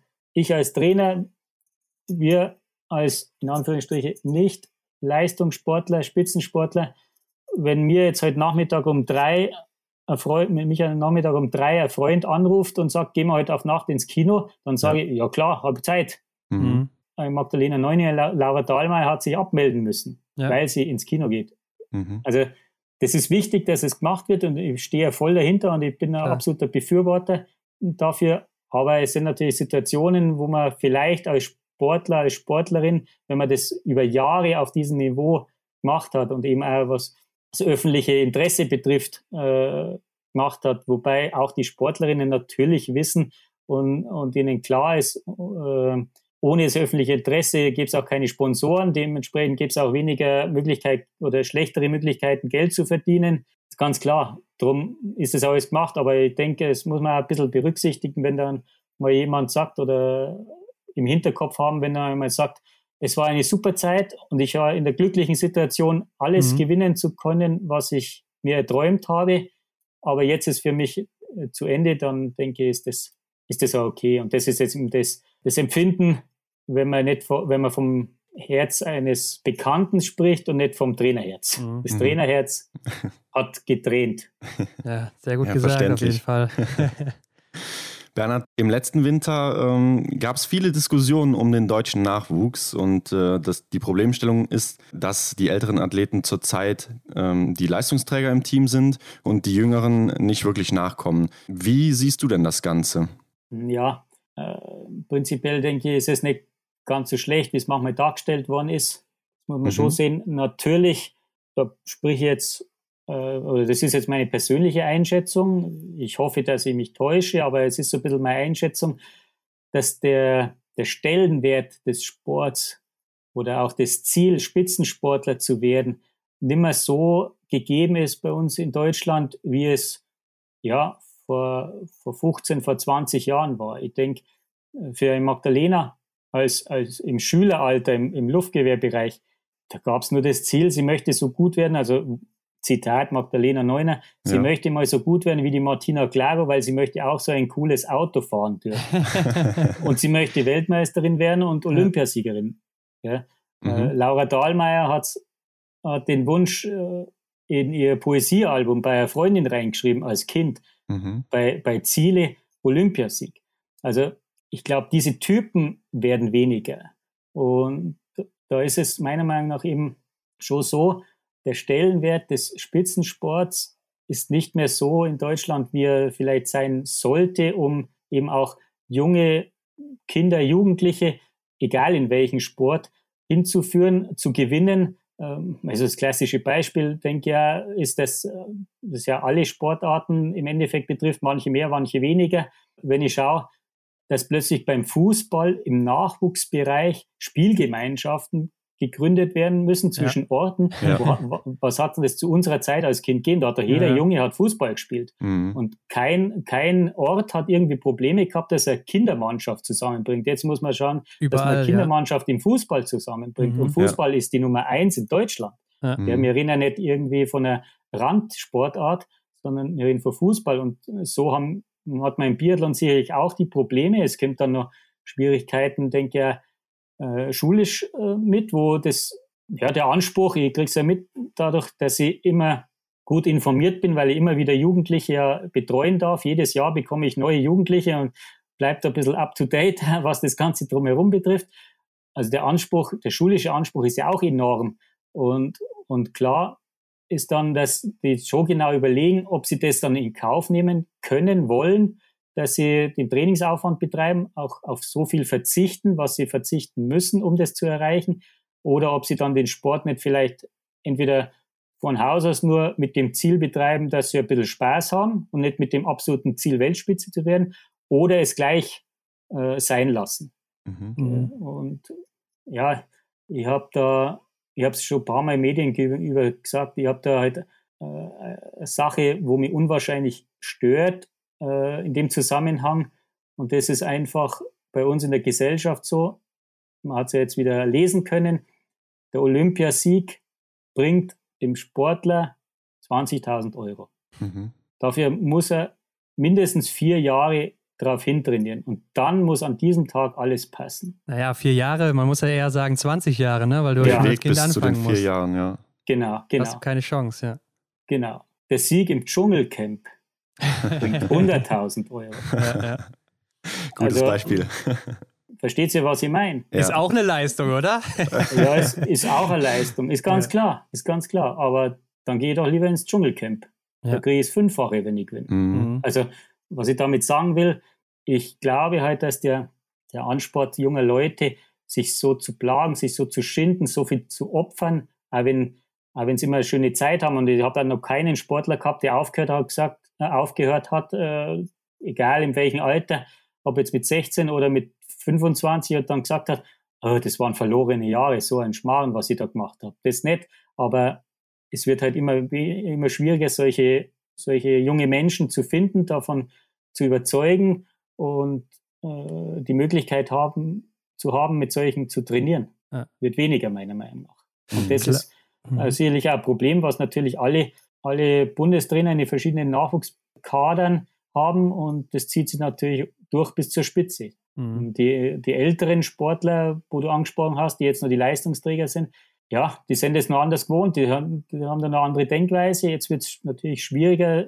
solche Sportler mit, mit solchen Einstellungen für die Zukunft zu bekommen. Es gibt sie natürlich, aber ah, es gibt ja. sie natürlich meiner Meinung nach in der Masse. Mhm. Klar, wir werden natürlich auch älter als Bevölkerung, ne? ist wahrscheinlich auch ein Grund und äh, dazu wahrscheinlich auch das Überangebot an verschiedenen Sportarten oder eben auch Sachen wie Computer oder sowas. Ne? Ist ja auch so eine ja. Sache, was für viele Leute heute Sport ist oder so oder halt ein Hobby. Aber siehst du denn irgendwelche Lösungen? Was könnte man machen, um den Trend wieder umzukehren, dass wir wieder dahin kommen, wo man vielleicht mal war? Lösungen, ja.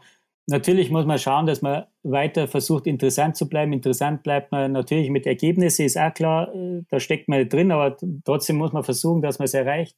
Vielleicht, gerade was jetzt den Wintersport betrifft, was auch den Biathlonsport betrifft, die aktuelle Situation, so schwierig sie oftmals war, also ich spreche jetzt die Corona-Pandemie an, ja. Mhm. äh, die ist auch für, für den Sport, denke ich, auch für uns im Biathlon-Bereich vor allem eine Chance, wenn auch die Politik dahinter steht, weil das ist jetzt auch wieder persönliche Einschätzung von mir oder persönliche Meinung von mir, weil ich der Meinung bin, dass es unwahrscheinlich wichtig ist, in solche schwierigen Situationen wie eben diese Pandemie, war oder ja auch noch ist, ja. vielleicht im Herbst wieder verstärkt äh, der Fall sein wird, dass man jungen Leuten ja Alternativen gibt, dass sie einfach mal einen Ausgleich haben. Gell. Ich habe das halt gemerkt, wie sehr die jungen Sportler bei uns das genossen haben, dass sie trainieren durften, auch wenn keine Wettkämpfe stattgefunden haben, aber sie durften trainieren. Und da ist halt eine Sache, wo ich denke, was auch für den, für den jungen Menschen wichtig ist, dass er seinen Hobbys nachgehen kann. Das viel, in vielen Bereichen ist es überhaupt nicht möglich gewesen. Auch in, in Hallensportarten ist es nicht möglich gewesen. Da haben wir eine, oder hätten wir eine Riesenchance mhm. im Biathlon-Bereich als sogenannte Individualsportart im Freien ohne Körperkontakt, mhm. dass wir solche Krisen gemeinsam mit den jungen Menschen gut überwinden und die jungen Menschen auch ja, einen Ausgleich schaffen zu der schwierigen Situation, sei es Homeschooling, wo plötzlich alles anders ist oder Wechselunterricht und nur, es wird nur über dieses Corona-Thema gesprochen und da gibt es Einschränkungen und da ist gefährlich für meine Großeltern und so weiter und so fort. Man kennt ja die Punkte alle. Und da denke ich, es, wäre es auch meiner Meinung nach wichtig insgesamt, dass man das mehr äh, von Seiten der Politik mehr beachtet, wie wertvoll hier der Sport als Ausgleich sein kann, vor allem auch für junge Menschen. Klar, ich kann, wenn es bei mir, ich bin, ich wäre 45 Jahre, wenn es heißt 14 Tage Lockdown oder vier Wochen Lockdown, ja, ich kann mich schon irgendwie beschäftigen, aber die ja. Kinder gehen ja die Wände hoch. Ja. Und wenn ich da den Sport, ja, ich habe selber zwei, ich, ich, weiß es ja. ja. Äh, wenn ich da, wenn ich da zumindest das schaffe, dass ich das Sportangebot habe, dann hilft es den Kindern. Der Sportart Biathlon das helfen, weil es eine sehr günstige Sportart dahingehend ist, gell, mhm. das durchzuführen. Das haben wir gemerkt. Aufgrund der Einschränkungen, die wir ein bisschen weniger hatten wie andere Sportarten. Und auch wenn ich kein Mediziner bin und auch da in dem Bereich kein Spezialist bin, haben, haben wir vorher schon gesprochen, gell, Spezialist ja. äh, bin ich nicht in dem Bereich, aber ich glaube auch bestimmte Probleme, die vielleicht durch solche Pandemien oder solche Umstände auf die Bevölkerung zukommt, in Jahren, da denkt man jetzt nicht dran, was mit den Kindern passiert ist jetzt alles oder aktuell noch passiert, wenn diese Einschränkungen sind, was dann immer in fünf, sechs, sieben, acht Jahren aus, äh, die Kinder belastet oder wie auch immer.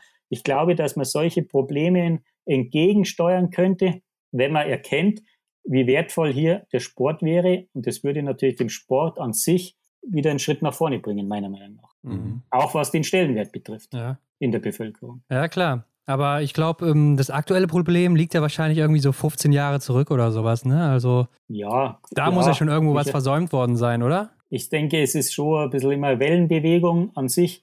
Ja. Man war im deutschen Biathlon, sei es im Männer- als auch im Damenbereich, in einer Situation, wo man richtig starke Sportler, Sportlerinnen hatte und das ja, im Damenbereich ja fast wie am Fließband, ein bisschen übertrieben gesagt hat. Ja, Wenn man schaut, äh, eine, eine der Garde-Frauen, die Uschi Diesel hat aufgehört, dann hat man schon gedacht, oh, was kommt nach der Diesel? Die, mhm. anderen sind natürlich auch da und gut, eine Henkel, eine Willem sind Top-Leute, aber so insgesamt, das sind alle mein Jahrgangsbereich, gell?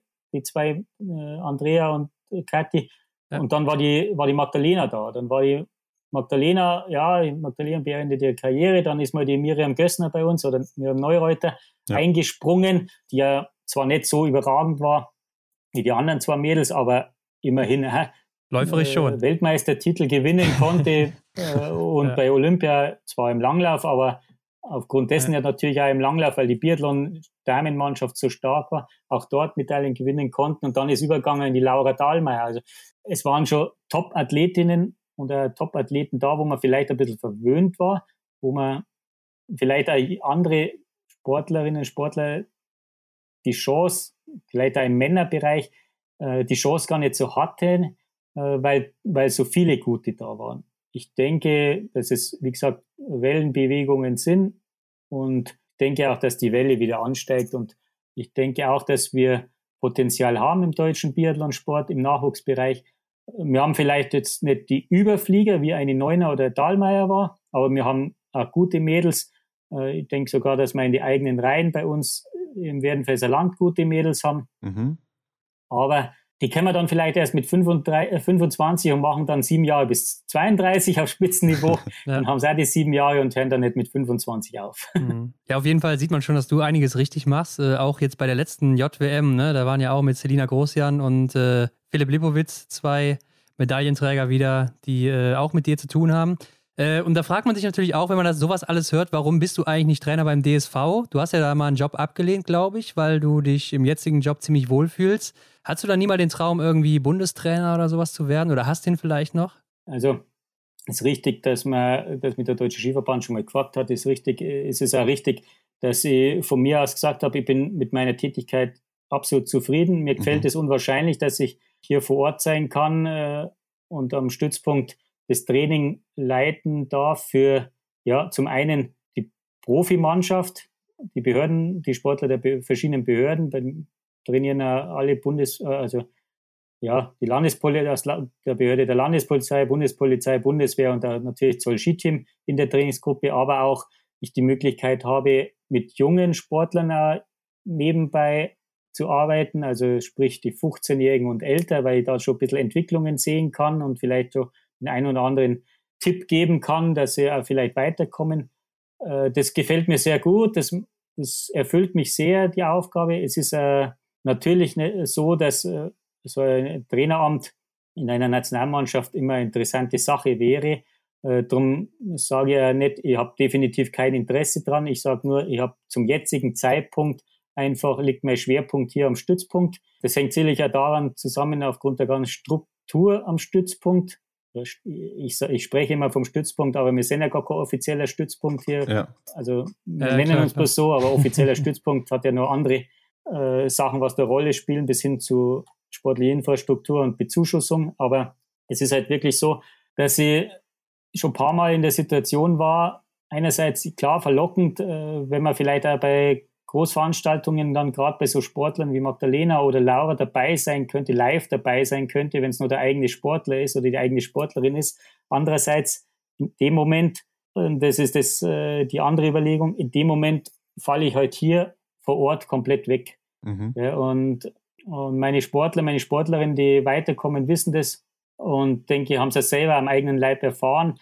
äh, wie wertvoll ist es ist, dass ein Trainer für die Jungen da sind, auch wenn die Älteren gut werden und dann, was weiß ich, mal bei einer Junioren-WM oder bei einer Weltmeisterschaft oder gar einer Olympiade starten dürfen und dass aber der Trainer dann trotzdem oder ein Trainer trotzdem hier vor Ort ist und das Training für die Jüngeren, die ja auch irgendwann mal vielleicht in den Genuss kommen könnten, wollen tun es auf alle Fälle, weil das Ziel ist ja so, dass die trotzdem abgesichert sind und das ist das, was mich halt hier hält, ganz klar. Das ist ein ganz wichtiger Faktor bei uns in der Region, dass wir schauen müssen, dass, es, dass wir allen bestmögliche Bedingungen, Rahmenbedingungen, was das Training betrifft, schaffen. Und da wäre es kontraproduktiv, wenn ich dann sagen würde, so super, aber jetzt ist äh, Anfang Dezember und jetzt bin ich immer mal drei Wochen weg im Weltcup und dann bin ja. ich mal wieder Wochenende da. Und dazwischen schaut es halt, was zu macht. Mhm. Also von daher ist es so. Und das heißt nicht, ja. dass ich absolut null Interesse hätte, aber der Zeitpunkt momentan ist einfach so, dass für mich wichtig ist, auch beruflich wichtig ist, dass immer wieder was nachkommt. Und das wäre, denke ich, nicht gut, wenn ich da zu viel weg wäre. Mhm. Und das ist einfach so die Situation. Ich durfte ja mal reinschnuppern, durfte den Tobi Reiter mal als Co-Trainer äh, vertreten bei den Weltcups in Kenmore und in Presque Isle, Kanada und Amerika. Mhm. Äh, Vor zwei Jahren. Drei Wochen, ja.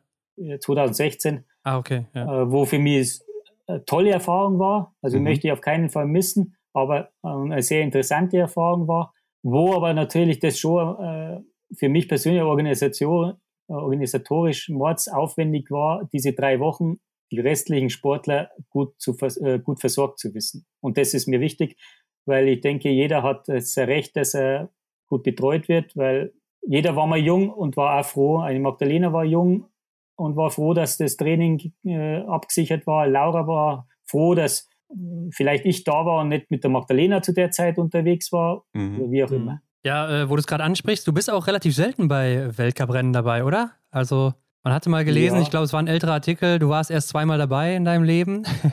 ja, ich war, ich war zum Zuschauen 2007 in Antolz bei der Staffel, bei der Diamond-Staffel als Zuschauer. Dann eben haben wir gerade gesprochen von Kanada, Amerika, wo ich äh, die Co-Trainer-Position vom Reiter Tobi übernehmen durfte.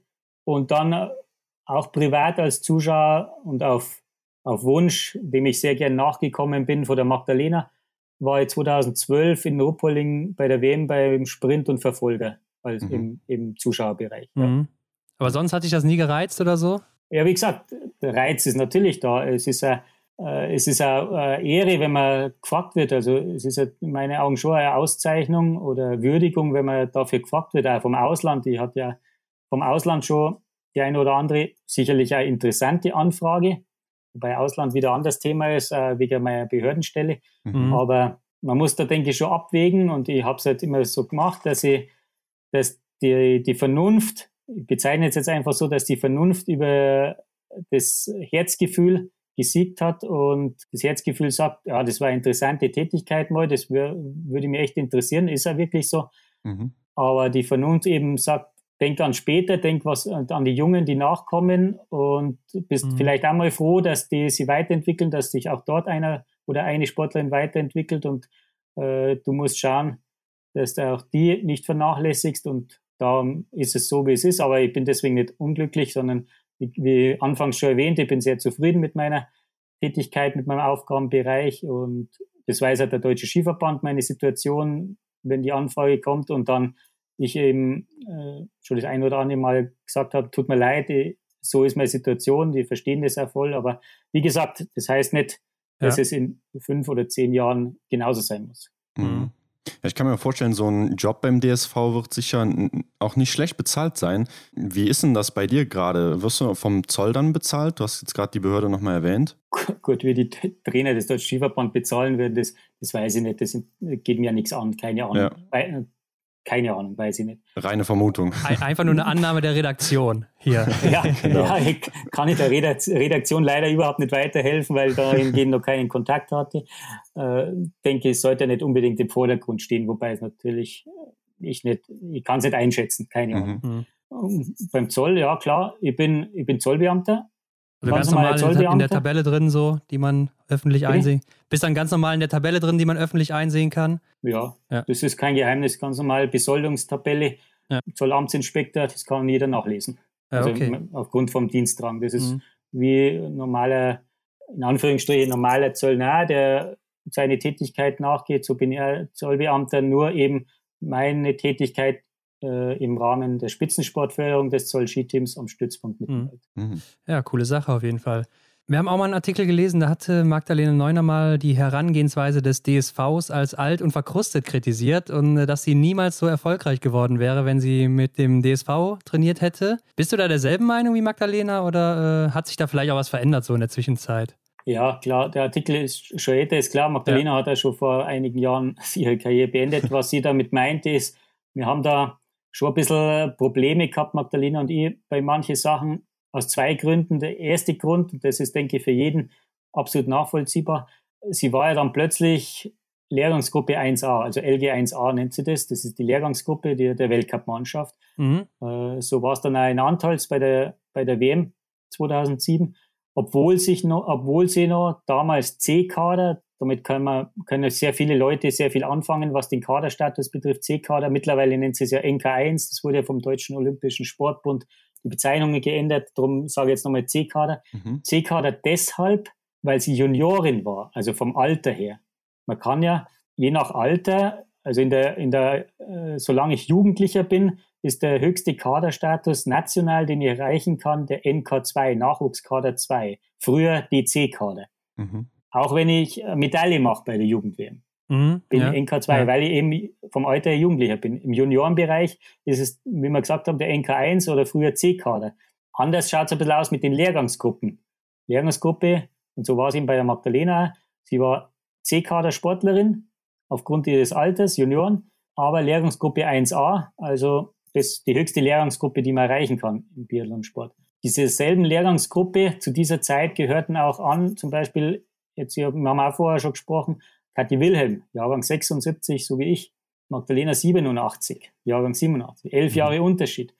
Und man hat da oft mal, und das, das war das Problem, was wir damit hatten, das, die, der erste Punkt, dass oftmals halt ein Trainingsplan gab bei den Lehrgangsmaßnahmen für die Lehrgangsgruppe 1a. Aber dass da elf Training, äh, elf Jahre und dementsprechend da elf Trainingsjahre dazwischen liegen, was die Leistungsfähigkeit, auch was die Regenerationsfähigkeit, Belastungsfähigkeit betrifft, ja. das wurde da manchmal ein bisschen übersehen. Ja, also die 20-Jährige macht den Plan von der 30-Jährigen, die schon viel, viel mehr, ja, wie sagt man, Arbeitskapazität hat im Training und so weiter ja, das hat halt nicht wirklich äh, immer gepasst und gerade bei der Magdalena wird man ein bisschen, ein bisschen vorsichtig sein müssen. Ich denke, da haben wir vorher auch schon gesprochen, diese Problematik hat sie jetzt dahingehend ein bisschen entzerrt, weil er das übernommen wurde vom Weltverband, dass das Juniorenalter schon mal bis 21 geht. Jetzt kommen die normalerweise noch gar nicht so in den Genuss, da schon gleich Lehrgangsgruppe 1a zu sein. Mhm. Und da musste man, mussten wir halt reagieren. Das ist ein Punkt, was sie da meinte, weil es, weil es, weil es ja, auf Bayerisch gesagt, sie hat halt einfach nicht erpackt. Mhm. Sie hat nicht äh, durchgestanden, das Training. Ja. Wenn ich drei Wochen in Skandinavien bin und mache dasselbe wie jemand, der zehn Jahre älter, zehn Jahre erfahrener, zehn Jahre trainierter ist, Klar, ja. dann wird es wahrscheinlich nicht klappen. Oftmals war es halt dann bei der Magdalena so, dass sie dann krank geworden ist. Das ist so ein klassisches Zeichen vom Körper. Äh, Wenn es zu viel wird, dann ja, wird man Übertraining, krank. Ja. ja, ich möchte nicht einmal sagen Übertraining, aber einfach das Immunsystem baut ab und man ist dann anfälliger und schon war sie wieder äh, ja, erkältet oder hatte ein bisschen Grippe. Da hat sie äh, zeitlang, gerade in jungen Jahren, schon zu kämpfen gehabt, äh, weil es nicht ganz einfach war, dem Herr zu werden, sage ich mal. Da musste man ein bisschen reagieren, das meint sie zum einen damit und zum anderen war die Magdalena halt, wie in vielen anderen Dingen auch, eine Ausnahmeathletin. Und sie hat halt äh, vom Training ein bisschen was anderes braucht. Die Magdalena war einfach ja, von der Veranlagung ein Typ, das kann man wie mit einem Auto, so ganz ein billiger Vergleich wie mit einem Auto. Wenn ich bei, beim Auto den Zündschlüssel umdrehe, dann läuft der Motor. Mhm. Dann brauche ich bloß noch Gas geben. Die brauche ich nicht vorglühen. Ja. ja? Also beim, sagen wir wie beim Benziner, den brauche ich nicht vorglühen, bevor ich starte. Da drehe ich den Schlüssel und der Motor läuft. Und bei der Magdalena war es, das war jetzt einfach ganz billig, bildlich gesprochen, war es ein bisschen ähnlich. Die konnte ja aus, äh, übertrieben gesagt, fast aus dem Nichts heraus, also in Bezug auf spezielle Wettkampfvorbereitung oder viele intensive Einheiten, bevor dann äh, Wettkämpfe kommen, äh, die oftmals Sportler brauchen. Ja, das ist damals so gewesen. Martina Klago war ein ganz anderer Typ. Äh, Martina Klago musste schon vor den Wettkämpfen entsprechende Vorbelastungen haben, um dann ihr Wettkampfniveau, ihr Wettkampflaufleistung bringen zu können. Bei der Magdalena war wichtig, mhm. dass sie erholt war. Ja. Und dann wusste man, wenn sie erholt ist, dann ist sie frisch und dann kann sie fast aus dem Nichts raus die Nullzeit laufen. Und das sind halt Sachen, wo, wo man natürlich, wenn man, da sind wir wieder beim Heimtrainer, wenn man sehr viel mit einem Sportler, mit der Sportlerin zusammenarbeitet, dann, dann kann man das einschätzen. Das, das widerspricht manchmal schon ein bisschen der Trainings, äh, oder Trainingslogik aus den Lehrbüchern. Aber dann muss ich halt auch sagen, was, was will ich? Will ich das umsetzen, wie es eins zu eins im Lehrbuch steht, oder möchte ich eine Spitzenleistung?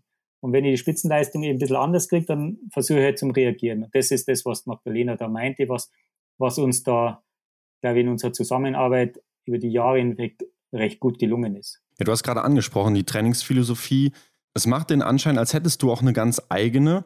Ähm, magst du uns mal kurz äh, näher bringen, wie deine Philosophie so aussieht und was da anders ist als bei anderen Leuten? Anders ist wie bei anderen Leuten, das bringt auch die Situation hier bei uns mit sich.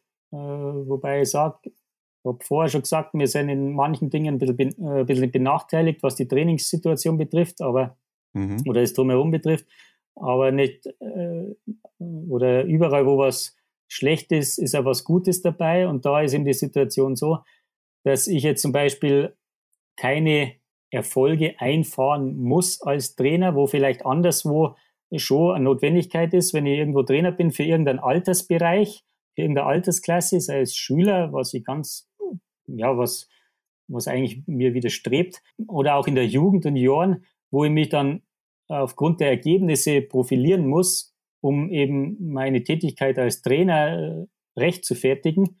Das muss ich nicht.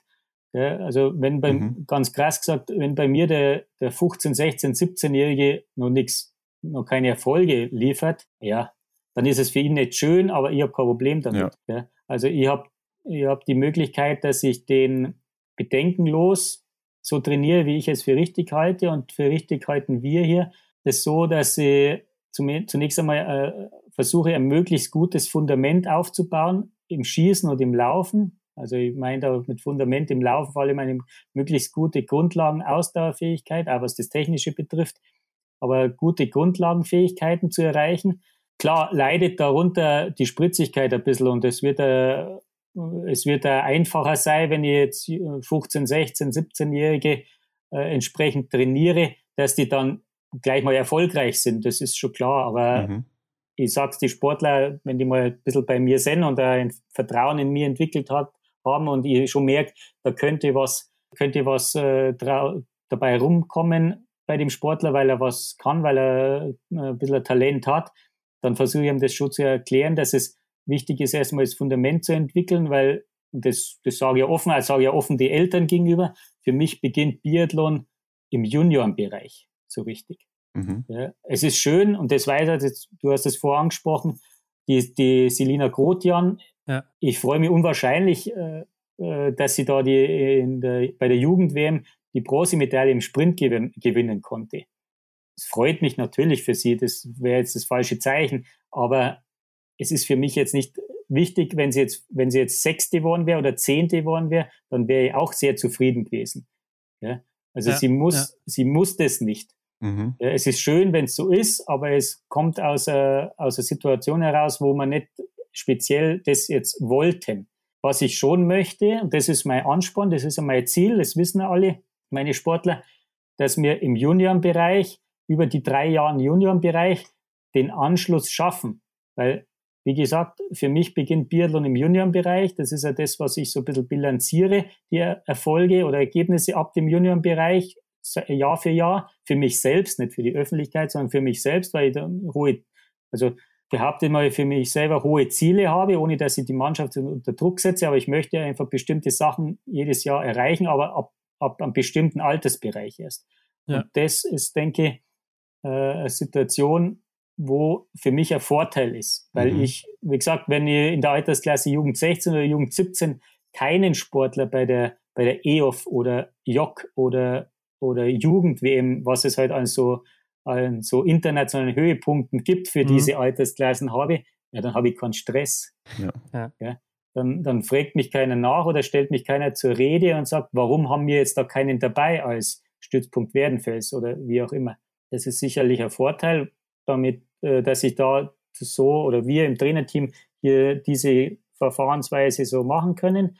Und weil ich natürlich auch gemerkt habe, wobei ich es bei der Magdalena auch schon gehabt habe, bei der Magdalena war es recht einfach, weil ich, wie vorher schon erwähnt, weil man das viel aus dem Training raus machen konnte, mhm. weil ich einfach dann bestätigt wurde bei der Magdalena, in dem Moment, wo ich dann mal Spitze bin, also sprich international unterwegs bin, sei es IBU Cup oder mittlerweile auch schon im IBU Junior Cup, gell, das ja auch sehr umfangreiche Rennseries bis hin zum Weltcup, was ja die umfangreichste Rennserie ist, äh, von den Wettkämpfen her und natürlich von dem Drumherum, was man nie ja. äh, übersehen darf, da bleibt nicht mehr viel zum Basis schaffen. Mhm. Ja, wenn ich da die Basis nicht habe, dann tue ich mir unwahrscheinlich schwer, meiner Meinung nach, einmal im Gesamtweltcup eine Rolle zu spielen. Weil man braucht aber schauen, wie läuft denn so eine Weltcup-Saison ab? Im Dezember ist der erste, also ab Ende November ist der erste Dreierblock, das heißt drei Wochen geht es mhm. nur darum, Vorbereitung auf den Wettkampf, das ist relativ kurz, recht individuell, ist ganz klar. Es muss ja das Verhältnis passen, Belastung und Erholung, wenn ich am Start stehe.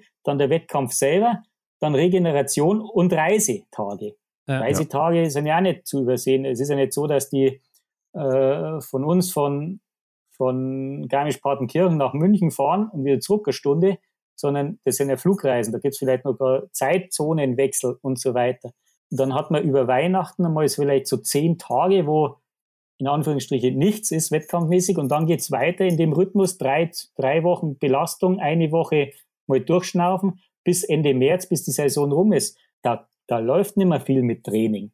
Ja, klar, klar. Da hat man nur den Sommer und als Jugendlicher oder Junior, gerade in dem Alter, hat man halt noch viel mehr Zeit, eben da äh, was zu entwickeln, die Sportler dahingehend zu entwickeln, wovon sie meiner Meinung nach dann in diesem Bereich, wenn sie in diesem Bereich vorstoßen, wenn sie das Vermögen haben und dort vorstoßen in dem Bereich, schon zehren können. Ja, klar, klar.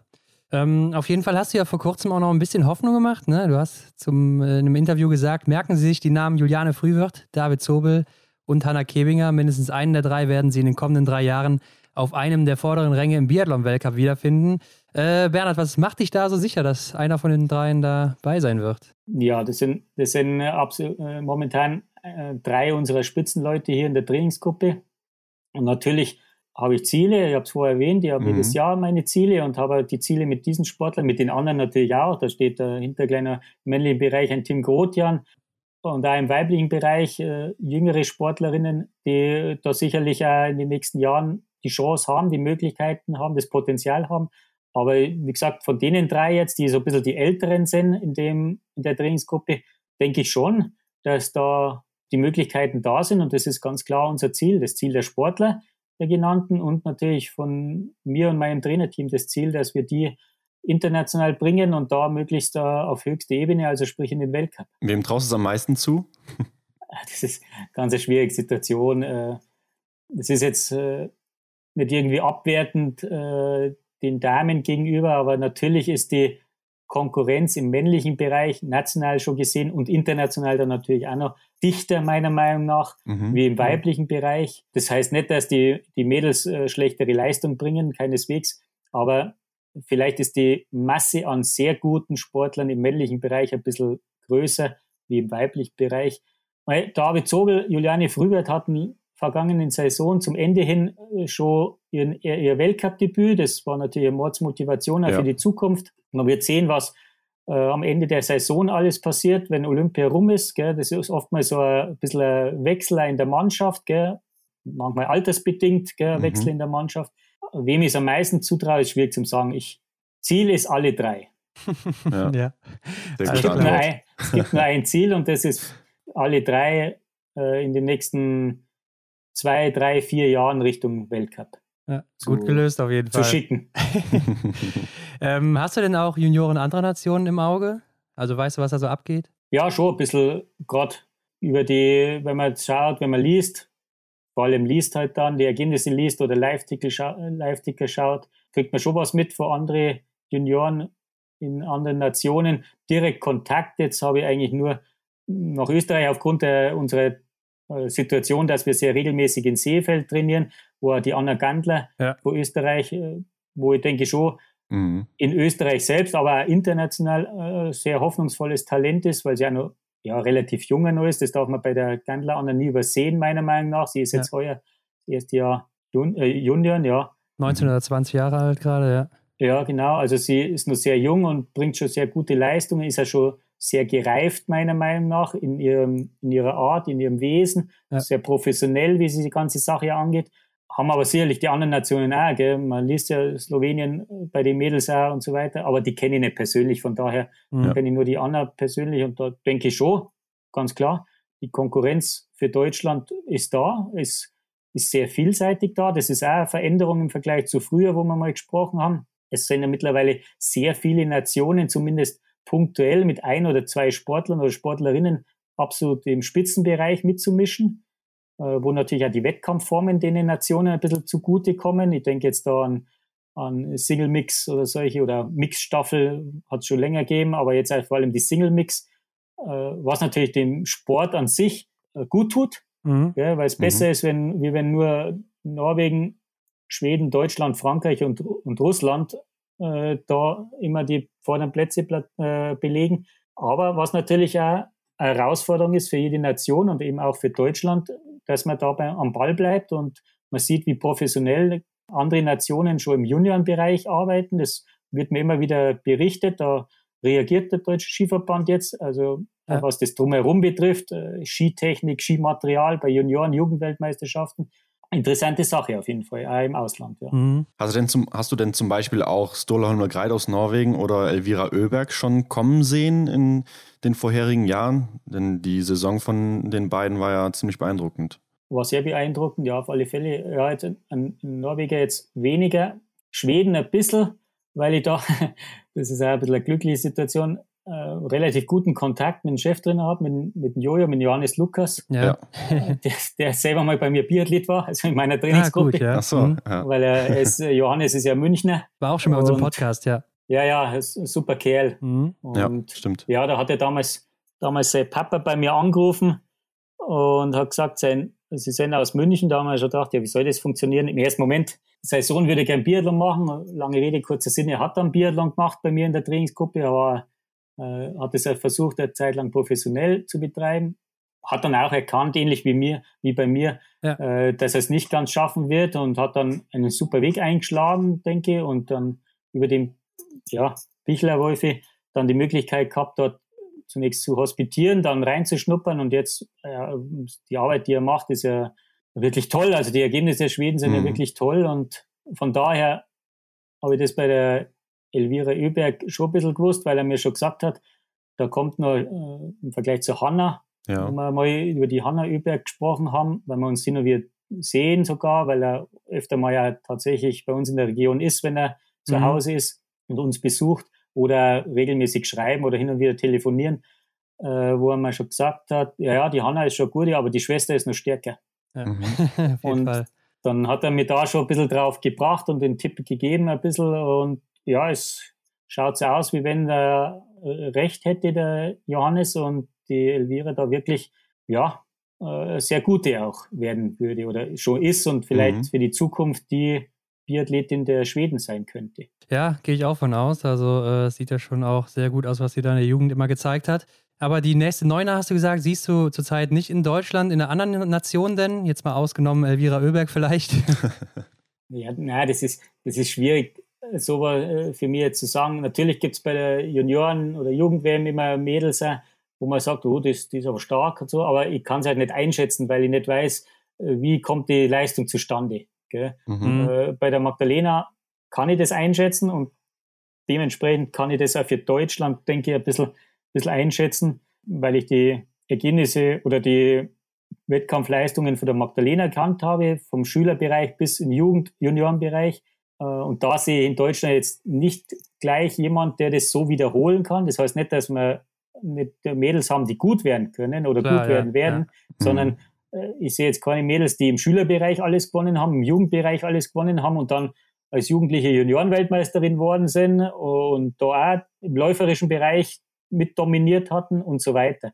Das sehe ich nicht. Und das kann ich natürlich im Ausland bei ausländischen Sportlerinnen nicht einschätzen, weil ich nicht weiß, wie kommt das, wie kommt die Leistung zustande, wie lange macht sie das schon und so weiter und so fort. Also da mhm. kann ich, kann ich keine Meinung, im Endeffekt keine konkrete Meinung abgeben.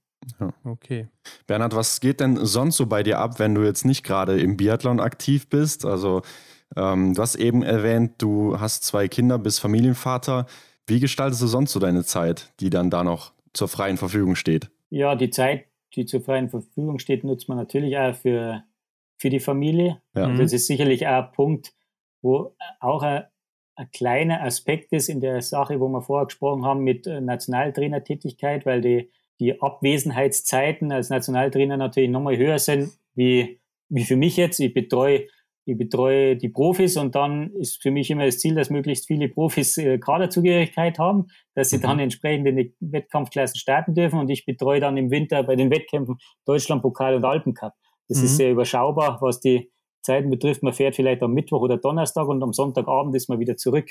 Mhm. Also von dem her äh, hat, spielt die Familie, die Kinder äh, mit 13 und 11 Jahren bei mir schon eine Rolle, weil ich das schon genieße, äh, auch mit, den, mit der Familie zusammen zu sein. Auch mache ich sehr gern. Äh, mein, mein Sohn, also ich, 13-Jährige ist die Anna und der mhm. Matthias ist der 11-Jährige. Die zwei Kinder habe ich. Äh, Matthias spielt, spielt sehr gern Eishockey in Garmisch bei Rissersee. Mhm. Ah, ja. ähm, Eishockey ist für mich also Biathlon ist mein Beruf. Mhm. Ja. Bloß um das zu verdeutlichen. Aber mein, meine Lieblingsmannschaftssportart, die mir absolut fasziniert, immer schon, ist Eishockey. Mhm. Okay, und ja. ja, Matthias hat jetzt das für sich so entschieden, ohne dass es von mir aus oder von mir aus geht, weil das ist äh, eine Sache, wo ich, äh, wo ich weiß, seit langem weiß als Trainer, dass es absolut keinen Sinn macht, wenn der Vater oder die Eltern irgendwas möchten, was die Kinder dann machen sollten. Ja, genau. Äh, weil mhm. ja da hin und wieder gefragt wird, warum machen deine, Bier, äh, deine Kinder nicht Biathlon? Sage ich, ja, weil sie keine Lust haben auf Biathlon. ja. Ja, ja, ja, wie geht das? Du bist doch Biathlon-Trainer. Ja, das, das, macht ja keinen Sinn. Mhm. Ja, die sollen das machen, was sie wollen, dass der Matthias Eishockey spielt. Ich finde es super und wir unterstützen ihn voll, wenn er das will, solange er das will. Und ich, ich schaue ja mal unwahrscheinlich gern zu bei Trainingseinheiten, wenn ich die Zeit habe oder wenn sie mal ein Spiel haben. Da war jetzt die letzten eineinhalb Jahre natürlich auch sehr äh, große Leidenszeit ja. für ja, diese Sportart, aber jetzt läuft's wieder und das ist, äh, ja, ich würde schon sagen, ein großes Hobby von mir, dass ich da dabei sein kann. Ich, ich, ich weiß genau, wie es ist und dementsprechend mische ich mich da überhaupt nicht ein in irgendwas, äh, was Training betrifft oder so. Es gibt da immer wieder mal Eltern, die wissen dann besser Bescheid wie der jeweilige Trainer. Das, das mag ich selber nicht und ja, das ja. werde ich ja nie machen. Und solange er die Lust hat aber drauf, werde ich ihn dahingehend schon unterstützen. Das sind so die Sachen, was ich nebenher mache. Dann bin ich, ich bin aus Grün, äh, heißt der Ort, wie, wie ich vorher schon gesagt habe, da bin ich aufgewachsen, da lebe ich. Da bin ich ein bisschen in der Lokalpolitik tätig, das ist nichts Besonderes, aber ich mhm. bin halt im Gemeinderat mit dabei. Ja. Äh, das hält sich aber bei uns im Ort in Grenzen. Aber es ist einmal interessant, ganz was anderes, gell, weg vom Biathlon. Ansonsten, ja, ich bin ja gerne in der Natur, bin jetzt nicht da der Extremsportler, dass ich immer Sport machen müsste, aber zwischendrin mal so eine Bergtour oder Radtour oder so macht mag mal ganz gern. Also das mache ich so außerhalb mhm. des, des Biathlons. Ja, ich glaube, dann geht die Zeit auch schon relativ schnell rum, die man so hat in, äh, in der Freizeit. Ne? Kann ich mir vorstellen bei den ganzen Aufgaben. Ja, ja, man ist schon. Es wird nicht langweilig. Ja, kann ich mir vorstellen. Bernhard, wir haben auf jeden Fall zum Abschluss noch zwei kurze Aufgaben für dich. Ähm, stell dir jetzt vor, du könntest dir den besten Biathleten der Welt zusammenstellen. Welche Eigenschaften würdest du nehmen und von wem? Es ist auch egal, ob Frau, Mann, aktiv oder inaktiv da bleibe ich bei uns am Stützpunkt und bei den Stützpunktsportler und würde die, die perfekte Biathletin bilden aus läuferisch äh, Magdalena Neuner und Schießvermögen Laura Dahlmeier. Die, wär, diese Sportlerin wäre im Biathlon auch jetzt, zum jetzigen Zeitpunkt, unschlagbar. Ja. Das stimmt wohl, ja. Das hört sich gut an.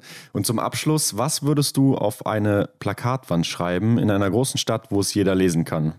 Gibt es da irgendeine Einstellung, die du vertrittst oder ähm, ein Motto, nach dem du strebst, wie man das schön sagt? Also was, was ich manchmal oder was ich nicht gut finde und was ich eigentlich versuche anders zu machen, ist, das denke ich, passt, in, äh, passt nicht bloß im Sport, sondern passt da überall. Wenn jeder auf, wenn jeder, äh, wenn sich jeder um sich kümmert, dann ist das eh ausreichend. Mhm. Es wird halt oft mal, äh, es wird auf andere geschaut, was machen andere nicht gut oder was machen andere gut und muss ich das auch machen, weil die das jetzt machen oder oh Gott, was macht der da? Ja, und selber macht man vielleicht selber genug Blödsinn oder Sachen, die es nicht bräuchte oder wo man besser machen könnte. Und wie gesagt, wenn da jeder sich um sich kümmern würde und nicht so viel um andere, das wäre, denke ich, ein mhm. gutes, gutes Ziel für jeden, dann, dann würde es ihm insgesamt passen. Ja, ja stimmt wohl. Und äh, das war es dann auch. Ist auch echt lang gewonnen, Bernhard. Also vielen Dank für deine Zeit Kein hier. Problem.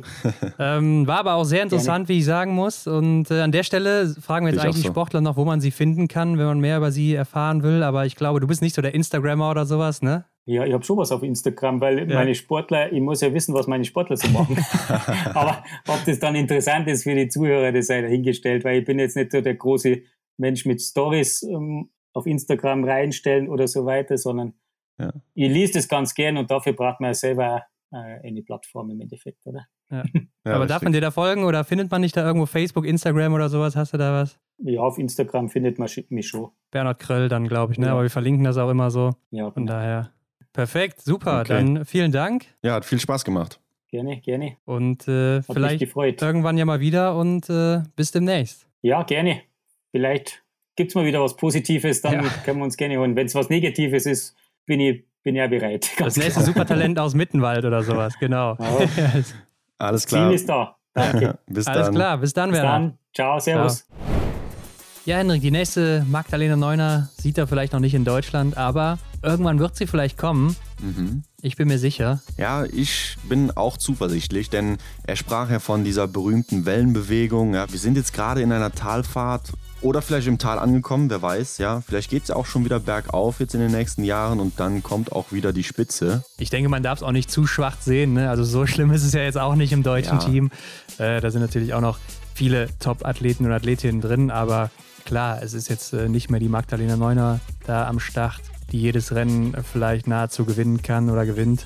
Ja, so ist das in vielerlei Hinsicht auch. Wenn man einmal diesen Erfolg gewöhnt war und wenn man einmal diese Erlebnisse hatte, klar, dann, dann fordert man das ja als Fan immer wieder. Äh, und wenn das dann mal nicht so ist, dann wird alles direkt angekreidet. Klar, gewisse Kritik ist immer gut, glaube ich, aber ja, man sollte, wie du schön sagst, es nicht ganz so schwach sehen alles. Eben, also ich denke, die Franzosen werden auch noch lange ihren nächsten Martin Foucault suchen. Äh, hm. den wird es nicht ganz so schnell bestimmt. wieder geben. Aber ihr könnt ja auch mal gerne unter die Folge schreiben, unter das Folgenbild bei Instagram. Wie äh, findet ihr denn, ist es aktuell um den deutschen Nachwuchs bestellt? Oder wenn ihr eure Meinung nicht teilen wollt zum Nachwuchs der deutschen Mannschaft, dann gebt uns doch einfach die Antwort auf die Frage, wer ist denn unser nächster Gast? Wer könnte unser nächster Gast sein? Denn Bernhard Kröll und unser nächster Gast haben am selben Tag Geburtstag. Ach echt, ja? Aber ist mir gar nicht aufgefallen, aber. Ja, doch, ist mir durch Zufall aufgefallen. Und okay. ähm, ja, Krass, ich bin ja. mal gespannt, was ihr da so in die Tasten haut. Ja, hast du gut gesehen, Hendrik, auf jeden Fall. Äh, bin ich mal gespannt, ob das wirklich jemand rauskriegt, kann ich mir gar nicht vorstellen. Aber ansonsten abonniert uns bei Spotify oder iTunes oder wo auch immer ihr uns hört. Bewertet uns natürlich mit 5 Sternen am besten und überall teilen. Ne? Damit helft ihr uns natürlich am meisten mhm. und zeigt uns auch, dass ihr noch mehr davon hören wollt. Du hast schon gesagt, wir sind nächste Woche auf jeden Fall wieder zurück. Vielleicht wird noch eine Folge davor geschaltet, können wir noch nicht so genau sagen.